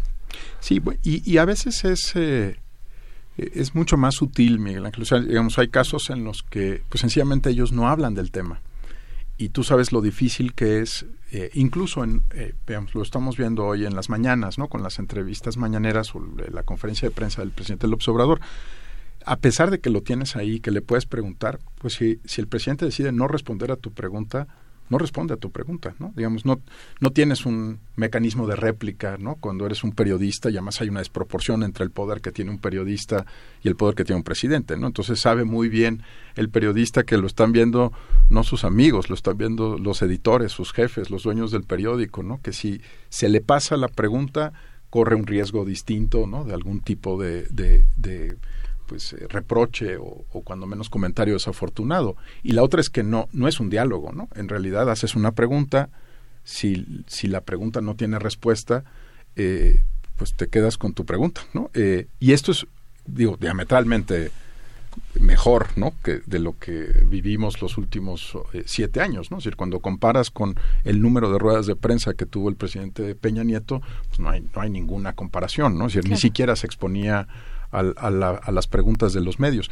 Pero creo que es incluso, Miguel Ángel, más sutil, o sea, digamos, eh, por, eh, depende de quién controla la conversación pública, ¿no? ¿Quién decide qué es lo relevante para un país? Porque, por ejemplo, para el caso de Quintana Roo está la investigación de los piratas de Borges, que yo creo que fue una muy buena investigación que publicó Expansión, pero si no hay eco social, si no hay opinión pública, para usar el, término clásico de comunicación, pues te quedas con tu investigación y, y es, es muy buena. ¿eh? O sea, si tú revisas los piratas de Borges, eh, identificaron 8.500 casos de despojo eh, de tierras en el caso de Quintana Roo, pero necesitas un marco para la conversación, ¿no? Entonces, si tú le preguntas al presidente, no me refiero al presidente del observador, este, teóricamente, sobre el caso de los piratas de Borges, y el grupo en el poder prefiere proteger ese grupo, pues no, no te va a seguir la conversación. En cambio, te va a dar todos los detalles, eh, te va a dar las fotografías, te va a filtrar ¿no? la, escena en la que entra o sale Duarte del, de un penal o que va a juicio porque eso va generando una conversación pública. Lo difícil para ustedes, para nosotros, es con, con recursos muy limitados, porque no eres el Estado, eres sociedad civil o eres la prensa eh, o un medio eh, público, pues tratar de contrarrestar el efecto de que la conversación sea sobre los temas que realmente nos importan, ¿no? Este, es, esa es la verdadera dificultad en democracia, ¿no? Que la, la clase política sí tiene un poder enorme sobre qué se discute y qué no. Eh, y no es fácil darle la vuelta. ¿no? Entonces, la, lo que sí tienen los informantes del índice es que no se van con la finta de lo que está en la primera plana ¿no? de los periódicos o lo que en algún momento es un gran escándalo, sino que están revisando sistemáticamente qué pasa con los países. ¿no? ¿Qué pasó con Odebrecht, ¿no? que es un caso del que no quería hablar la clase política y que pues está ahí y sigue ahí y sigue vivo? Eh, ¿Qué pasa, por ejemplo, con con los casos, eh, por ejemplo, nosotros creo que hablamos poco del, del exfiscal de Nayarit, el fiscal Vieitia, ¿no? Eh, pero el mundo sí está hablando. ¿eh?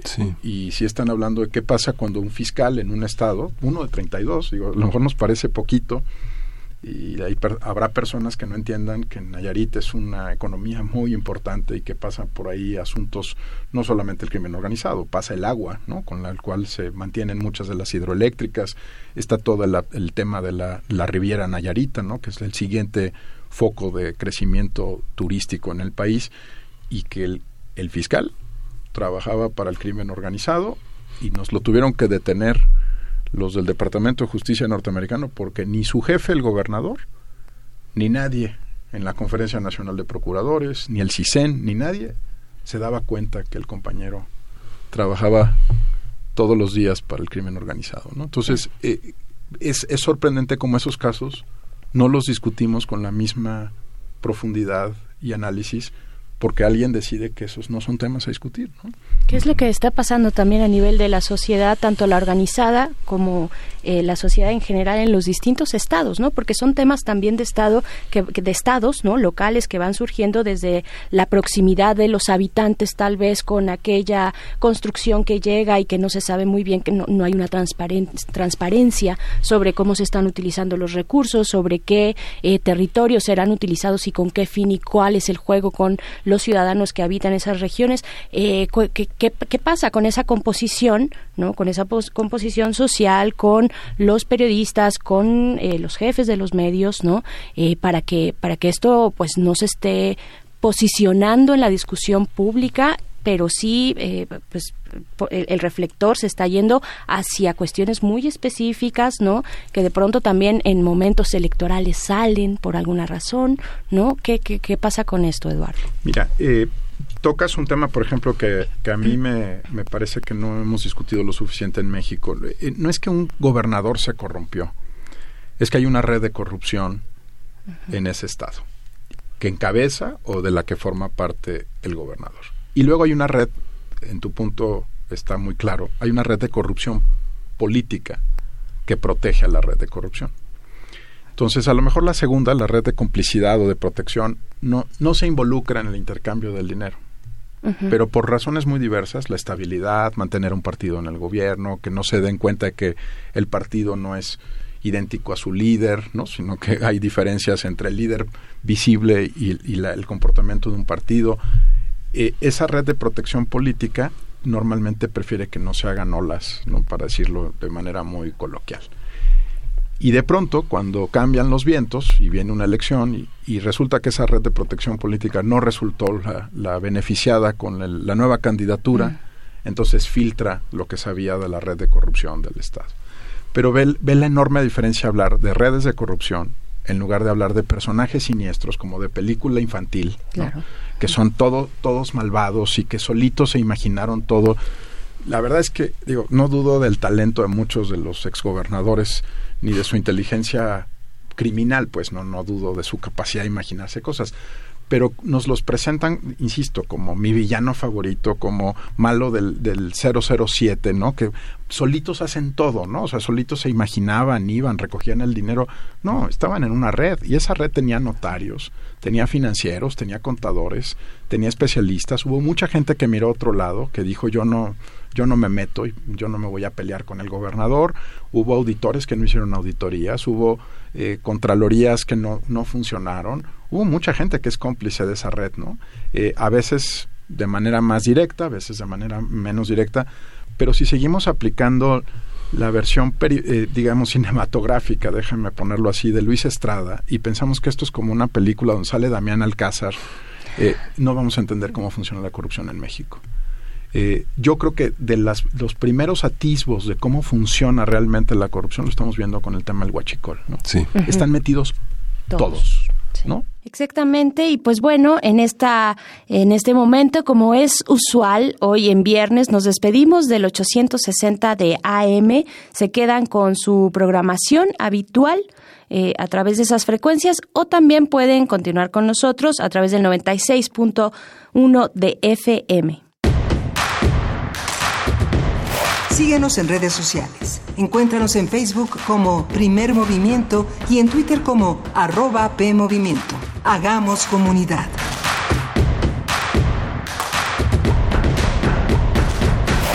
no sé si durante un periodo, pero que se congelaron las cuentas de hidrocina, ¿no? Entonces están metidos los distribuidores, están metidos los que transportaban. Que consiguieron un amparo para que les descongelaran las cuentas. Pero digamos, el hecho es que había elementos, ¿no? para, para poder congelarlas en primer lugar. Eh, tienes que, tienes que imaginarte que hay bancos, ¿no? En algún lugar está ese dinero y ese dinero circuló y entonces alguien no activó los protocolos de la Comisión Nacional Bancaria de Valores para el tema durante mucho tiempo la UIF fue la unidad de inteligencia financiera FOMISA, ¿no? Ni modo que no viera todo lo que estaba pasando. Eh, la Contraloría Interna de Pemex, en fin, cuando lo ves así dices, ah, claro, es una red, ¿no?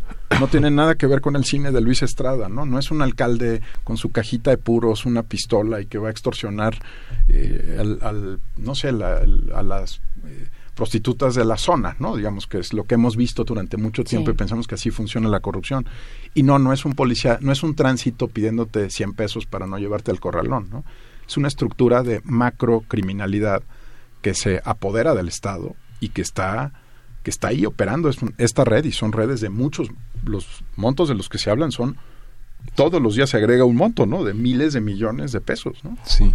Entonces creo que creo que no nos ha ayudado simplificar el tema, ¿no? Y pensar que es, este, ya en esa manita entregándole dólares a otra manita, ¿no? Y que son dos, como el tango y todas esas cosas tienen muy poco que ver con lo que realmente está pasando. Ahora, la percepción de la ciudadanía, eh, en este, digamos, uno piensa doce mil y tantos permisos para las gasolineras, ¿no? O sea, piensa uno de que toda la, todas las deudas de los favores recibidos paralizan a las gasolineras que vendían gasolina de Pemex, pero que no se la compraban a Pemex, ¿no? O sea, digamos que eso es, es enorme, ¿no? Es enorme, compadre, pues te para tu gasolinera porque necesitamos que esto cambie, ¿no? Por eso yo creo que las encuestas, por ejemplo, de reforma del financiero, eh, digamos que no se ven como, como prensa alineada ¿no? a la cuarta transformación. eh, fueron muy claras, 72, 75% de aprobación de la población a este tema, ¿no? Porque, o sea, prefieres hacer cuatro horas, pero que cambien las de fila, pues para que cargar la gasolina, pero que cambien las cosas, ¿no? Este, y yo, yo ahí veo una sociedad ya muy harta, ¿no? De la corrupción ya muy cansada de las extorsiones de todo el tiempo, ¿no? Pues el que tiene un local en el mercado extorsionado, el que tiene, ¿no? El que transporta carga extorsionado, el que, o sea, yo creo que lo que lo que sí caracteriza la última década en México es una sociedad que ya ya dijo ya basta, ¿no? Eh, y, y creo que eso no lo habíamos visto antes. Había una había una especie de trampa en este argumento cultural, ¿no? De que la corrupción somos todos y este, lo llevamos en los genes de los mexicanos. Entonces, esa trampa nos hacía eh, pensar que, la, porque nosotros habíamos librado una multa de 500 pesos, eh, nos estaba yendo bien. No, pues había otro que estaba llevando 5 mil millones, ¿no? Este, Entonces, no te está yendo bien. O sea, si tú libraste una multa de 500 pesos, hay alguien más que está librando, como describes Miguel Ángel, ¿no? Una investigación de la Unidad de Inteligencia Financiera o una investigación del SAT, ¿no? Por miles de millones. Eh, y no, como que no hacíamos bien las cuentas. Ya sé que todos reprobamos la prueba PISA, ¿no? Este, O sea, no, no estoy diciendo que teníamos que las habilidades matemáticas para hacerlo, pero no salen las cuentas, ¿no? Sí. Eh, no, no salen las cuentas. Y creo que eso es lo que la sociedad mexicana está diciendo y está diciendo muy fuerte. O sea, 72% de aprobación de una medida tan dura eh, cuando tú eres, o sea, te está costando a ti, ¿no? Te está costando todos los días. Y es que también nos llegó el agua al cuello, ¿no? En algún momento. Y qué, y qué interesante esto que planteas, Eduardo, cómo, cómo, cómo desmontar eh, la figura de la del criminal, ¿no? Que venimos así por lo menos y muy recientemente, sin darle muchas vueltas al pasado, eh, leyendo y, y, comiéndonos la, la eh, versión oficial de, del calderonato, ¿no? Del calderonato de ellos son ellos son eh, los criminales, ellos son los delincuentes, vamos contra ellos, ellos no son el pueblo, ellos no son las autoridades, al contrario, ellos nos extorsionan, ¿no? Esta distinción entre este pues la población, los ciudadanos y otra y, otro y otra población, otro grupo ahí que está vestido de tal o cual manera que son los criminales, esto muy entre comillas, los criminales del narcotráfico, por ejemplo, ¿no? Esa narrativa oficial que hemos venido eh, pues sí consumiendo y, y, no y no siendo tan críticos y viene ahora pues este momento no este momento del guachicol qué, qué interesante cómo lo ves que que pues estaba ahí no porque digamos llevamos más de 15 años hablando del tema como de muchos otros temas o sea creo que lo la gran diferencia en algunos de los casos es que ya no solo platiquemos en la sobremesa del asunto y nos quejemos amargamente, sino que empecemos a actuar. Y actuar supone enfrentar costos. Eh, creo que eso es lo que no hemos asumido. O sea, no, no hay una forma de enfrentar las cosas que nos duelen de nuestra sociedad que no tengan algún costo, incluso personal. A lo mejor es tiempo, ¿no? Eh, a lo mejor son estas cuatro horas, cinco horas, dos semanas. Eh, como cuando tuvimos la epidemia del H1N1, o sea, digamos, sabíamos muy bien que podía haber dudas, que a lo mejor no, no sabíamos los efectos, la, velocidad de la propagación del, virus, eh, si iba a ser una pandemia o solamente una epidemia. Sí, había muchas dudas, pero cuando nos dijeron vamos a parar la ciudad, y me acuerdo muy bien, ¿no? De la polémica, y, eh, este, de, se va a parar la ciudad, sí, pero se paró y por fortuna se controló una epidemia. Entonces creo que es una es una sociedad que, que en general eh, pues se puede conformar con una historia o con una narrativa, pero que está dispuesta a hacer muchos más sacrificios de los que creemos. ¿eh? Yo, yo sí estoy convencido. Mira, nosotros tenemos un proyecto muy lindo en las guarderías del Instituto Mexicano del Seguro Social que se creó después del, de la tragedia del ABC, ¿no? Y no tienes idea de lo reconfortante que es ver que todo lo que nuestros sociólogos y politólogos, soy politólogo para que no piensen que estoy hablando mal de un gremio al que no pertenezco, eh, durante mucho tiempo repetimos ¿no? que la sociedad mexicana era apática y que la sociedad mexicana había un libro clásico la cultura cívica entonces decían tiene una cultura política parroquial no le gustan las instituciones democráticas está en contra de y cuando tú ves a los padres y a las madres eh, acudiendo a una invitación por sorteo para verificar las condiciones de seguridad e higiene de cada una de las guarderías del IMSS. Y ves que es 97% de aceptación, sin ninguna duda, ¿no? Eh, puedes decir que es por tus hijos, pero pues es un sorteo, ¿no? No vas a ver literalmente a tus hijos, vas a ver a los hijos de tu comunidad, ¿no? yo, yo creo que ahí se nos empiezan a desmoronar esas narrativas que son, están construidas desde el poder, Berenice. O sea, la, la, idea de que nosotros somos un pueblo apático no se construyó de abajo hacia arriba, ¿no? Se construye de arriba hacia abajo y se dice, ustedes son apáticos, no les gusta participar. Miren, qué flojera eh, en la Ciudad de México, por ejemplo, entrarle al tema del presupuesto participativo, ¿no? Ay, qué tedio, ¿no? Qué aburrido, no tiene ningún impacto. Es la propia clase política construyendo una narrativa donde nosotros somos sujetos indefensos. Y claro, bueno, si te dicen qué prefieres hacer, quedarte en tu casa desayunar o ir a, al, presupuesto participativo, pues probablemente digas, pues si no tiene ningún efecto, me quedo en mi casa, ¿no? Pero cuando empiezas a ver que sí tiene efecto, como en las guarderías, y cuando ves que todos los indicadores de desempeño de las guarderías mejoran, porque estuviste ahí, porque estabas viendo si funcionaba o no el detector de humo, si se abría o no la barra de emergencia, si de verdad están limpias las condiciones en las que se prepara la comida de tus hijos, y lo haces regularmente, ¿no? Vas entre una y cada tres veces, a lo mejor no tú, pero alguien más va en tu nombre. Te das cuenta que en realidad ese era una ese era un discurso del poder, como, como bien dices, Berenice, ¿no? Era un discurso para que nos alejáramos de lo público, para que dijeran tranquilos, no se preocupen, nosotros los representamos en, en, el Congreso, nosotros gobernamos por ustedes, ustedes aléjense, ¿no? Y mientras más lejos estén de la vida pública, mejor. Bueno, lo que muestra los datos del índice de percepción de la corrupción es que cuando te alejas de la vida pública, los otros compañeros dejan que entren las redes de macrocriminalidad que pues están robando el dinero de todos. Sí, justamente acabamos de pasar el tema de los feminicidios y este el prevenir, el ocuparse de este tipo de temas es una eh, les, les, saltó porque ya se habían ocupado de algunos otros temas como el tema de los parquímetros que las empresas que habían contratado no rendían cuentas, el 70% de los ingresos no estaban reportados y ponen este no solo al gobierno de Mancera que de alguna manera era opositor y puso muchas trabas al a Morena, sino que en realidad es un funcionamiento de la ciudad. Las quejas ciudadanas por las bicicletas y los scooters que uno encuentra en todas partes de la calle invadiendo la vía pública, genera, eh, no es que te estorben al pasar, ¿no? sino esta sensación de impunidad, de que hay un acuerdo en la cúpula que permite que alguien esté enriqueciéndose a costa de, este, de la corrupción todas estas percepciones también abonan. Hay una percepción ciudadana, hay una percepción de los medios, no sé, una contribución como la estafa maestra de animal político, y hay otras que son como el juicio del Chapo, ¿no? En el que de pronto, sin ninguna evidencia, sin ninguna prueba documental al calce, se dice que este que fueron comprados generales políticos todo esto abona un discurso de la percepción tú cómo ves esta, esta estos estos miradores qué otros miradores encuentras tú Eduardo mira eh, por fortuna eh, eh, los que participan de estos estudios globales insisto no se van a ir con la finta de lo que se esté discutiendo en el juicio del Chapo. ¿no? Digamos, es, es, un público informado, pero sí están viendo otras cosas. Por ejemplo, están siguiendo en el Departamento de Justicia el caso Walmart y el contraste enorme entre el, creo que todos recordamos que Walmart fue acusada de corrupción en los Estados Unidos por las tiendas que abrió en México, ¿no? 40 eh, tiendas en, las que se presume hubo corrupción en 40 eh, localidades diferentes. Bueno, eso sí están viendo los especialistas, ¿no? ¿Cómo va el caso? ¿Qué pasó en México? Entonces, lo primero que hacen es contrastar, ¿no? Dicen, mira, en el Departamento de Justicia llevan un juicio que ya ahorita va como en seis años. Eh, una parte del juicio se resolvió con una sanción descomunal para Walmart, o sea, aceptó pagar una multa enorme eh, antes de, llegar a un jurado. ¿no?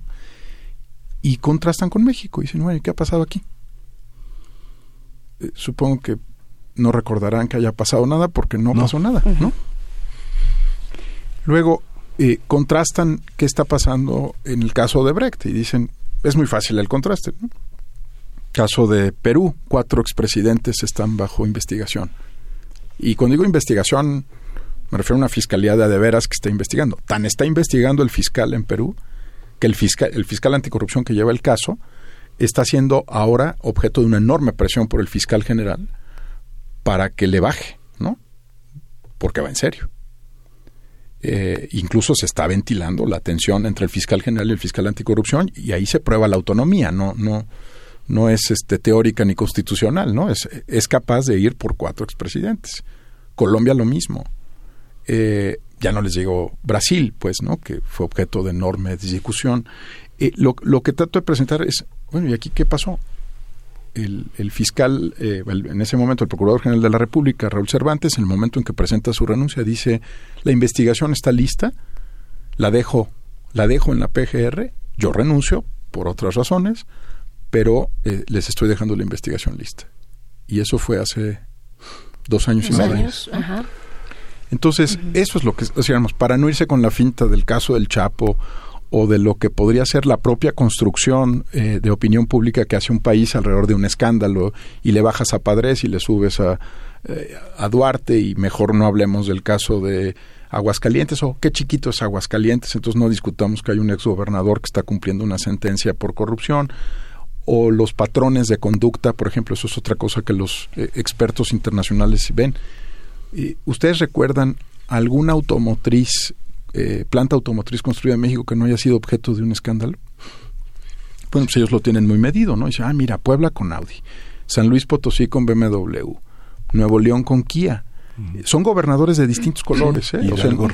y, y, te puedes seguir, ¿no? Guanajuato con, con tal, este, Aguascalientes con Nissan, etcétera. Entonces, eso es lo que está midiendo un observador internacional, Miguel. Lo sé, para no irse con la coyuntura o con el... Eh, yo creo que a todos nos gusta lo que ofrecen las redes sociales en términos de libertad de expresión y de comunicación, pero te puedes ir con la finta de que es el, el trend line del día, ¿no? Y cuál es el, el asunto favorito de la, de la población un día. Estos no son temas favoritos, pero los están analizando sistemáticamente. Oye, ¿qué pasó con la banca, con la operación de lavado de dinero? ¿Qué pasó mientras HSBC se tuvo que disculpar con el pueblo norteamericano por el caso de lavado de dinero en México en el Congreso de los Estados Unidos, aquí paga una multa 100 veces menor y nadie, no tiene costo. O sea, no, no, no tiene costo político, no tiene que disculparse. Se tuvo que disculpar por lo que hizo en México en el Congreso de los Estados Unidos. Entonces, eso es lo que están viendo los, los observadores internacionales y los que están pues, siguiendo rigurosamente estos casos. ¿no? Eh, mira, al punto que me, a me gusta mucho contar esto, eh, a mí me toca pues también seguir las políticas públicas de otros países como parte de Transparencia Internacional, es parte de mi trabajo. Entonces estuvimos siguiendo un caso en Dinamarca. Eh, hubo dos casos de corrupción que, que estallaron muy fuerte en octubre y noviembre del año pasado en Dinamarca, que es el país mejor evaluado en estos índices, ¿no? Para, para, por eso es importante analizarlo. Uno de ellos fue una operación de lavado de dinero, que es la el segundo banco en tamaño de Dinamarca. Eh, eh, participó en una operación de lavado de dinero, que es la, la, operación más grande en la historia de Europa, ¿no? Eh, y bueno, fue, imagínate a los daneses, ¿no? Que todos los años reciben la buena calificación de estar en primer lugar discutiendo que están metidos en problemas de lavado de dinero de esa magnitud. Pero el que más me gusta es un caso que podemos llamar la estafa danesa, porque la Secretaría de Desarrollo Social de Dinamarca, y créanme, el presupuesto de desarrollo social danés es grande, Altísimo, porque es un estado de bienestar, digamos, no está construido con la lógica de gastar mucho, pues desvió recursos durante 10 años. Sus hijos tenían caballos parcherones en, en Holanda, ¿no? El otro eh, vivía la gran vida, ¿no? En la costa azul. Eh, ah, entonces no es que el problema sea cultural, ¿verdad? Digamos, este, los daneses pueden tener lavado de dinero y la estafa danesa en el caso de su secretaria de Desarrollo Social. Lo que tienen los daneses es algo que nosotros ni siquiera discutimos en la opinión pública. Esa señora va a tener que devolver el dinero. Y la justicia danesa no va a parar hasta recuperar el último, la última corona, la moneda local, que haya desviado esa señora. ¿Cómo se logra eso? Que, eh, que, también que también ese es el tema que está pasando en sistemas de justicia o de investigación también no eh, de, persecución del delito en esos países que puede haber o no corrupción y no y no tenemos en México y que tanto es también eh, eh, este acudir a instancias más regionales no en este caso ponías a la justicia de Estados Unidos para resolver situaciones que se están dando en distintos países de la región eh, pues cómo cómo nos está afectando también eso no pues mira lo primero Lo primero es que sí hay que desarrollar las capacidades institucionales de un país, porque es tristísimo hacer justicia por outsourcing, ¿no? O sea, digo, y además esa no es justicia. O sea, si, si un juez mexicano no sentencia a un pillo de este calibre o una red de este calibre, pues en realidad no hiciste justicia, ¿no? Este, se escapó de tu justicia, aunque termine procesado en otro país. Eh, yo creo que ahí hay un tema, no, no cicatriza la herida, ¿no? Eh, y el otro asunto es, yo por eso no creo en la justicia por outsourcing, ¿no? Digamos, te puedes apoyar en la inteligencia que te puedan dar los servicios de inteligencia de otro país, la información que te puedan compartir Suiza o, las autoridades norteamericanas, porque finalmente son hay mecanismos de cooperación internacional para estos temas, pero justicia tiene que ser acá, porque si no no es justicia. Y la otra parte es la de recuperación de activos. Eh, parte de la construcción, eh, a ver, ¿quiénes, quienes, eh, como yo, disfrutamos leer a Foucault alguna vez, ¿no? Sabemos que desde, desde el poder construyes esas historias, ¿no? Y esas narrativas. Entonces, la narrativa de que era un problema cultural mexicano se construyó desde el poder, ¿no? ¿Por qué? Porque entonces venía la frase que escuchamos varias veces en la administración anterior de nadie puede aventar la primera piedra, ¿no? lo oíamos en, la Semana Nacional de la Transparencia del IFAI, lo oíamos en, todo el tiempo oíamos ese discurso. Bueno, si de verdad queremos cambiar este, este asunto, pues tenemos que cambiar la conversación. Entonces, por ejemplo, el tema recuperación de activos es un tema del que vamos a tener que hablar más. Porque no hay justicia cuando se le detiene a, cuando se le detiene a alguien para llevarlo a proceso. Hay justicia cuando se le sentencia, ya está cumpliendo la sentencia y se recuperan los activos. Por eso, por eso muchos colegas de organizaciones de derechos humanos y en la academia dicen que la prisión preventiva es populismo legislativo, ¿no? Porque lo que, lo que importa no es detenerlos, es juzgarlos. Es muy distinto, ¿no? Entonces, claro, hay la ilusión cuando ves a alguien con el traje kaki de que ya está cumpliendo una sentencia.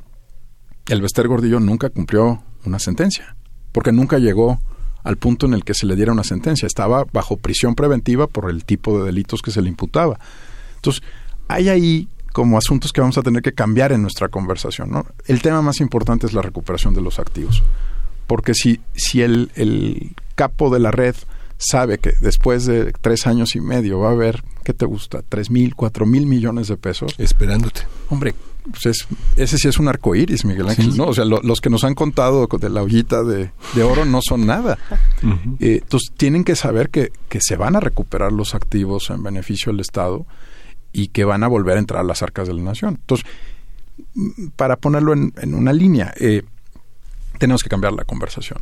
O sea, por mucho tiempo hemos seguido la conversación que la clase política nos ha impuesto con los ejemplos que la clase política decidió que eran los ejemplos. El policía de tránsito, el tamarindo, ¿no? Eh, creo que, por ejemplo, sería muy interesante que los alumnos de comunicación o los alumnos de filosofía entraran al tema de la semiótica de la corrupción. O sea, es la manera en la que la representamos es una manera en la que ya no funciona. Es como si estuviéramos describiendo un automóvil con un forte, ¿no? Este, con un auto, una carcachita, ¿no? Entonces ya los autos no, no funcionan así, pero los seguimos reproduciendo como si funcionaran de esa manera. Ay, Eduardo, por ejemplo, López Obrador está yendo dos décadas atrás, ¿no? Él dice que los mexicanos son buenos, ¿no? Que son buenos, que son honestos. Pero por otra parte promueve un, una, una serie de valores que los intenta inculcar a partir de un texto que oficializa, una cartilla una cartilla política escrita por Alfonso Reyes a la luz de un gobierno que se le encargó, ¿no? llena de valores universales, importante, pero ¿Cómo, cómo uh, jugar con esta, con estos aspectos tan contradictorios, ¿no? Por una parte reconoce que le faltan valores a las personas, pero entonces ¿qué tenemos que hacer? Pulirlas para encontrárselos, inculcárselos, este, y, y por otra parte mostrar cómo en las redes sociales este en la tragedia que pasó en Hidalgo se les dice bueno ya tuvieron lo que merecían y por otra parte las denuncias de gente que compra que compró en la Ciudad de México vales de gasolina para revenderlos a otro precio cómo cómo entender todos estos aspectos tan contradictorios del mismo tema eh? mira la el, el antídoto universal a los fake news es una cosa que es una es una patología para algunos, pero a mí me gusta esa patología que se llama factofilia, que es el amor por los datos y por los hechos. ¿no? O sea, lo que enfrenta las verdades no es solo la verificación de esas verdades que a veces desde el punto de vista periodístico puede hacerse, es que te enamores de los, de los datos, te enamores de los hechos, ames profundamente los hechos.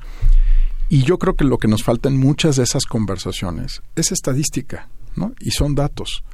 Porque efectivamente si tú ves las redes sociales, pues puedes ver que hay, hay algunos que se están robando cosas y hay otros pues, que no se están robando cosas. Por ejemplo, los que estamos viendo las redes sociales. Evidentemente no estábamos ahí. Y sin estadística, lo que termina siendo es un asunto de apreciaciones, ¿no? Entonces, me parece que son muchos, me parece que son pocos. Eh, es bien difícil, por ejemplo, dimensionar una tragedia, porque para mí, a partir de una muerte es una tragedia, ¿no? No, no tienes que esperar a que sean 120 para que sea muy trágico algo. Con que hubiera muerto una persona por estar participando de un de un robo de combustible y, muriera, digamos, la vida vale igual, ¿no? En, en uno y en mil y en cinco mil. Se vuelve mucho más, eh, eh, pues si quieren, crudo, ¿no? Ver cientos de personas muertas, pero no deja de ser, la, vida de una persona es, es igualmente delicada. Creo que nos falta meterle datos a la conversación. O sea, creo que justo eh, lo, que, lo que nos ha pasado es que terminamos todos los días reaccionando a la coyuntura, no tenemos pues estadística sólida eh, y no estamos discutiendo sobre los patrones de conducta, estamos discutiendo sobre eventos que son noticiosos, que son importantes, pero, pero a mí siempre me gusta, por eso me gusta tanto la estadística, porque la estadística tiene una, siempre te ubica un poco, ¿no? voy a poner un ejemplo clásico de estadística para los que somos politólogos. Eh, una mayoría se consigue, una mayoría simple, a partir del 51% de los votos, ¿no? ¿Existen las amplias mayorías? No. O sea, a partir del 51 es mayoría hasta el 100. Pero en nuestro lenguaje popular, ¿no? Usamos una amplísima mayoría, ¿no? Este, ¿Y eso qué significa? O sea, ¿cómo son las amplísimas mayorías en comparación con las pequeñísimas minorías? La que se necesita para reformar la Constitución. Entonces es una mayoría calificada, ¿no? Y entonces dices, ah, mira, tiene una, tiene mayoría calificada y puede reformar la Constitución, pero empiezas a cambiar la conversación, ¿no? Te sales de los adjetivos y empiezas a describir mucho más el tema. ¿Qué creo que nos, nos va a pasar eh, en los próximos años? Eh, y citas al tema del presidente. El presidente reaccionó bien con el índice. Digamos, en términos de un jefe de Estado dijo, me duele mucho, es algo que me irrita, eh, no me gusta que México esté en la posición 138 de 180 países, pero también sabe que este va a ser el rasero contra el que se le va a medir a él, ¿no? O sea, lo que él sabe es que esta es la última calificación del presidente Enrique Peña Nieto. Y que a partir de, de hoy lo que se evalúe a nivel internacional, eh, pues va a ser su calificación. Y ahí, digamos, puede entrar o no en las descalificaciones de si es fifi, no es fifi, este, eh, son unos tramposos.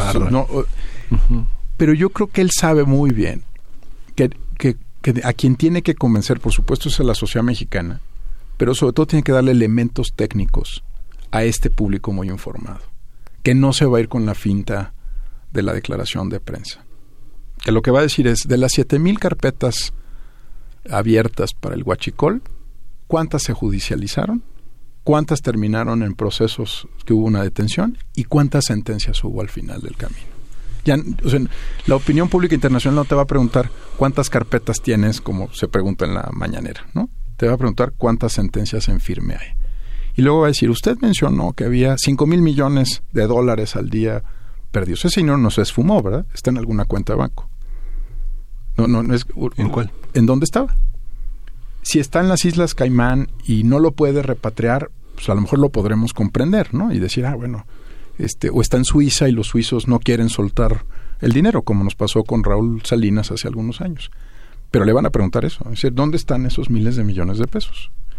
Le van a preguntar también Oiga, usted decía que estaban involucradas 220 unidades económicas, ¿no? El SAT está investigando por desviación eh, o por eh, temas fiscales.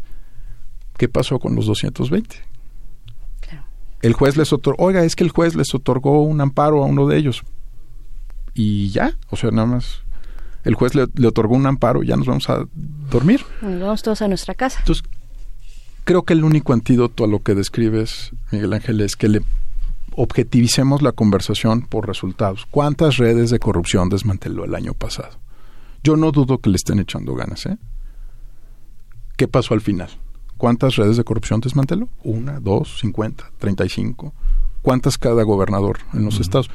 Eh, me robo un segundo más para decirlo. Por ejemplo, hubo una nota muy interesante en el informador de Jalisco eh, que le preguntó al fiscal anticorrupción del Estado, que había sido seleccionado con un proceso competitivo, le hizo la pregunta, ¿no? A partir del eh, IPC, le dijo, oiga, ¿cuántas redes de corrupción lleva desmanteladas? Me dice, bueno, llevo cinco casos. ¿Cinco casos son cinco redes? No, no, cinco casos son cinco personas.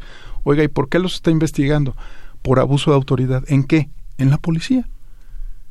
Oiga, ¿y no hay, en un lugar donde está Jalisco Nueva Generación, no, ¿no hay otra red de corrupción? Y bueno, no, no, no sean impacientes, ¿no? Este, creo que el, el único antídoto es ponerle números y ver cuál es el resultado final de las acciones que tome cualquier gobierno, ¿eh? sin importar su signo político. Ay, Eduardo, ponerle números cuando además sabemos que, pues, cómo está la situación en el INEGI, ¿no? Que nos quieren quitar datos, nos quieren quitar esos datos y, pues, quién tiene las facultades, las capacidades más que el Estado o un organismo como el, INEGI para recuperar todos esos datos que después son importantes para hacer precisamente este tipo de estudios. Este, pues ya, se nos acabó el tiempo. Ahora sí, Eduardo. Yo se lo robé, no, hombre, no se acabó. No, no, no. No, no, no, más bien este, lo disfrutamos bastante. Creo que era Almon Iberba la, la, la referencia que haces de cultura política no lo lean, por favor, no hizo lo lean, mucho daño. Que además es enorme. sí, no lo lean. Yo también soy politóloga, así es ah, que padecí de lo mismo. Eduardo Borges, director ejecutivo de Transparencia Internacional México, Transparencia Mexicana. Eh, muchas gracias por estar por acá. Gracias a ti, Berenice, Miguel Ángel. Muchas gracias. Sí, gran lección y gran, gran, gran aprendizaje para todos nosotros. Primer movimiento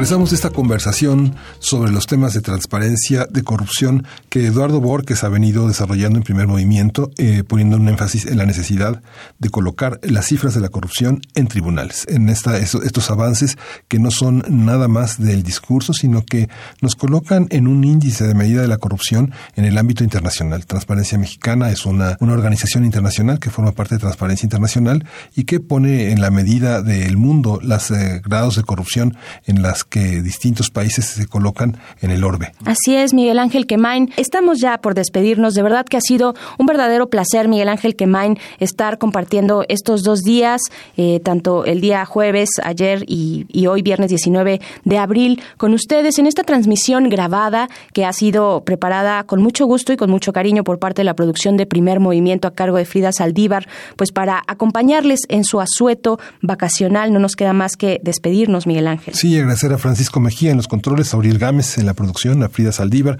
a todo nuestro equipo que somos, somos uno, somos un solo cuerpo eh, dedicado a tratar de que esto sea una nave que va. Nos escuchamos el próximo lunes y pues esto fue Primer Movimiento. El mundo desde la universidad. Radio UNAM presentó Primer Movimiento. El mundo desde la universidad.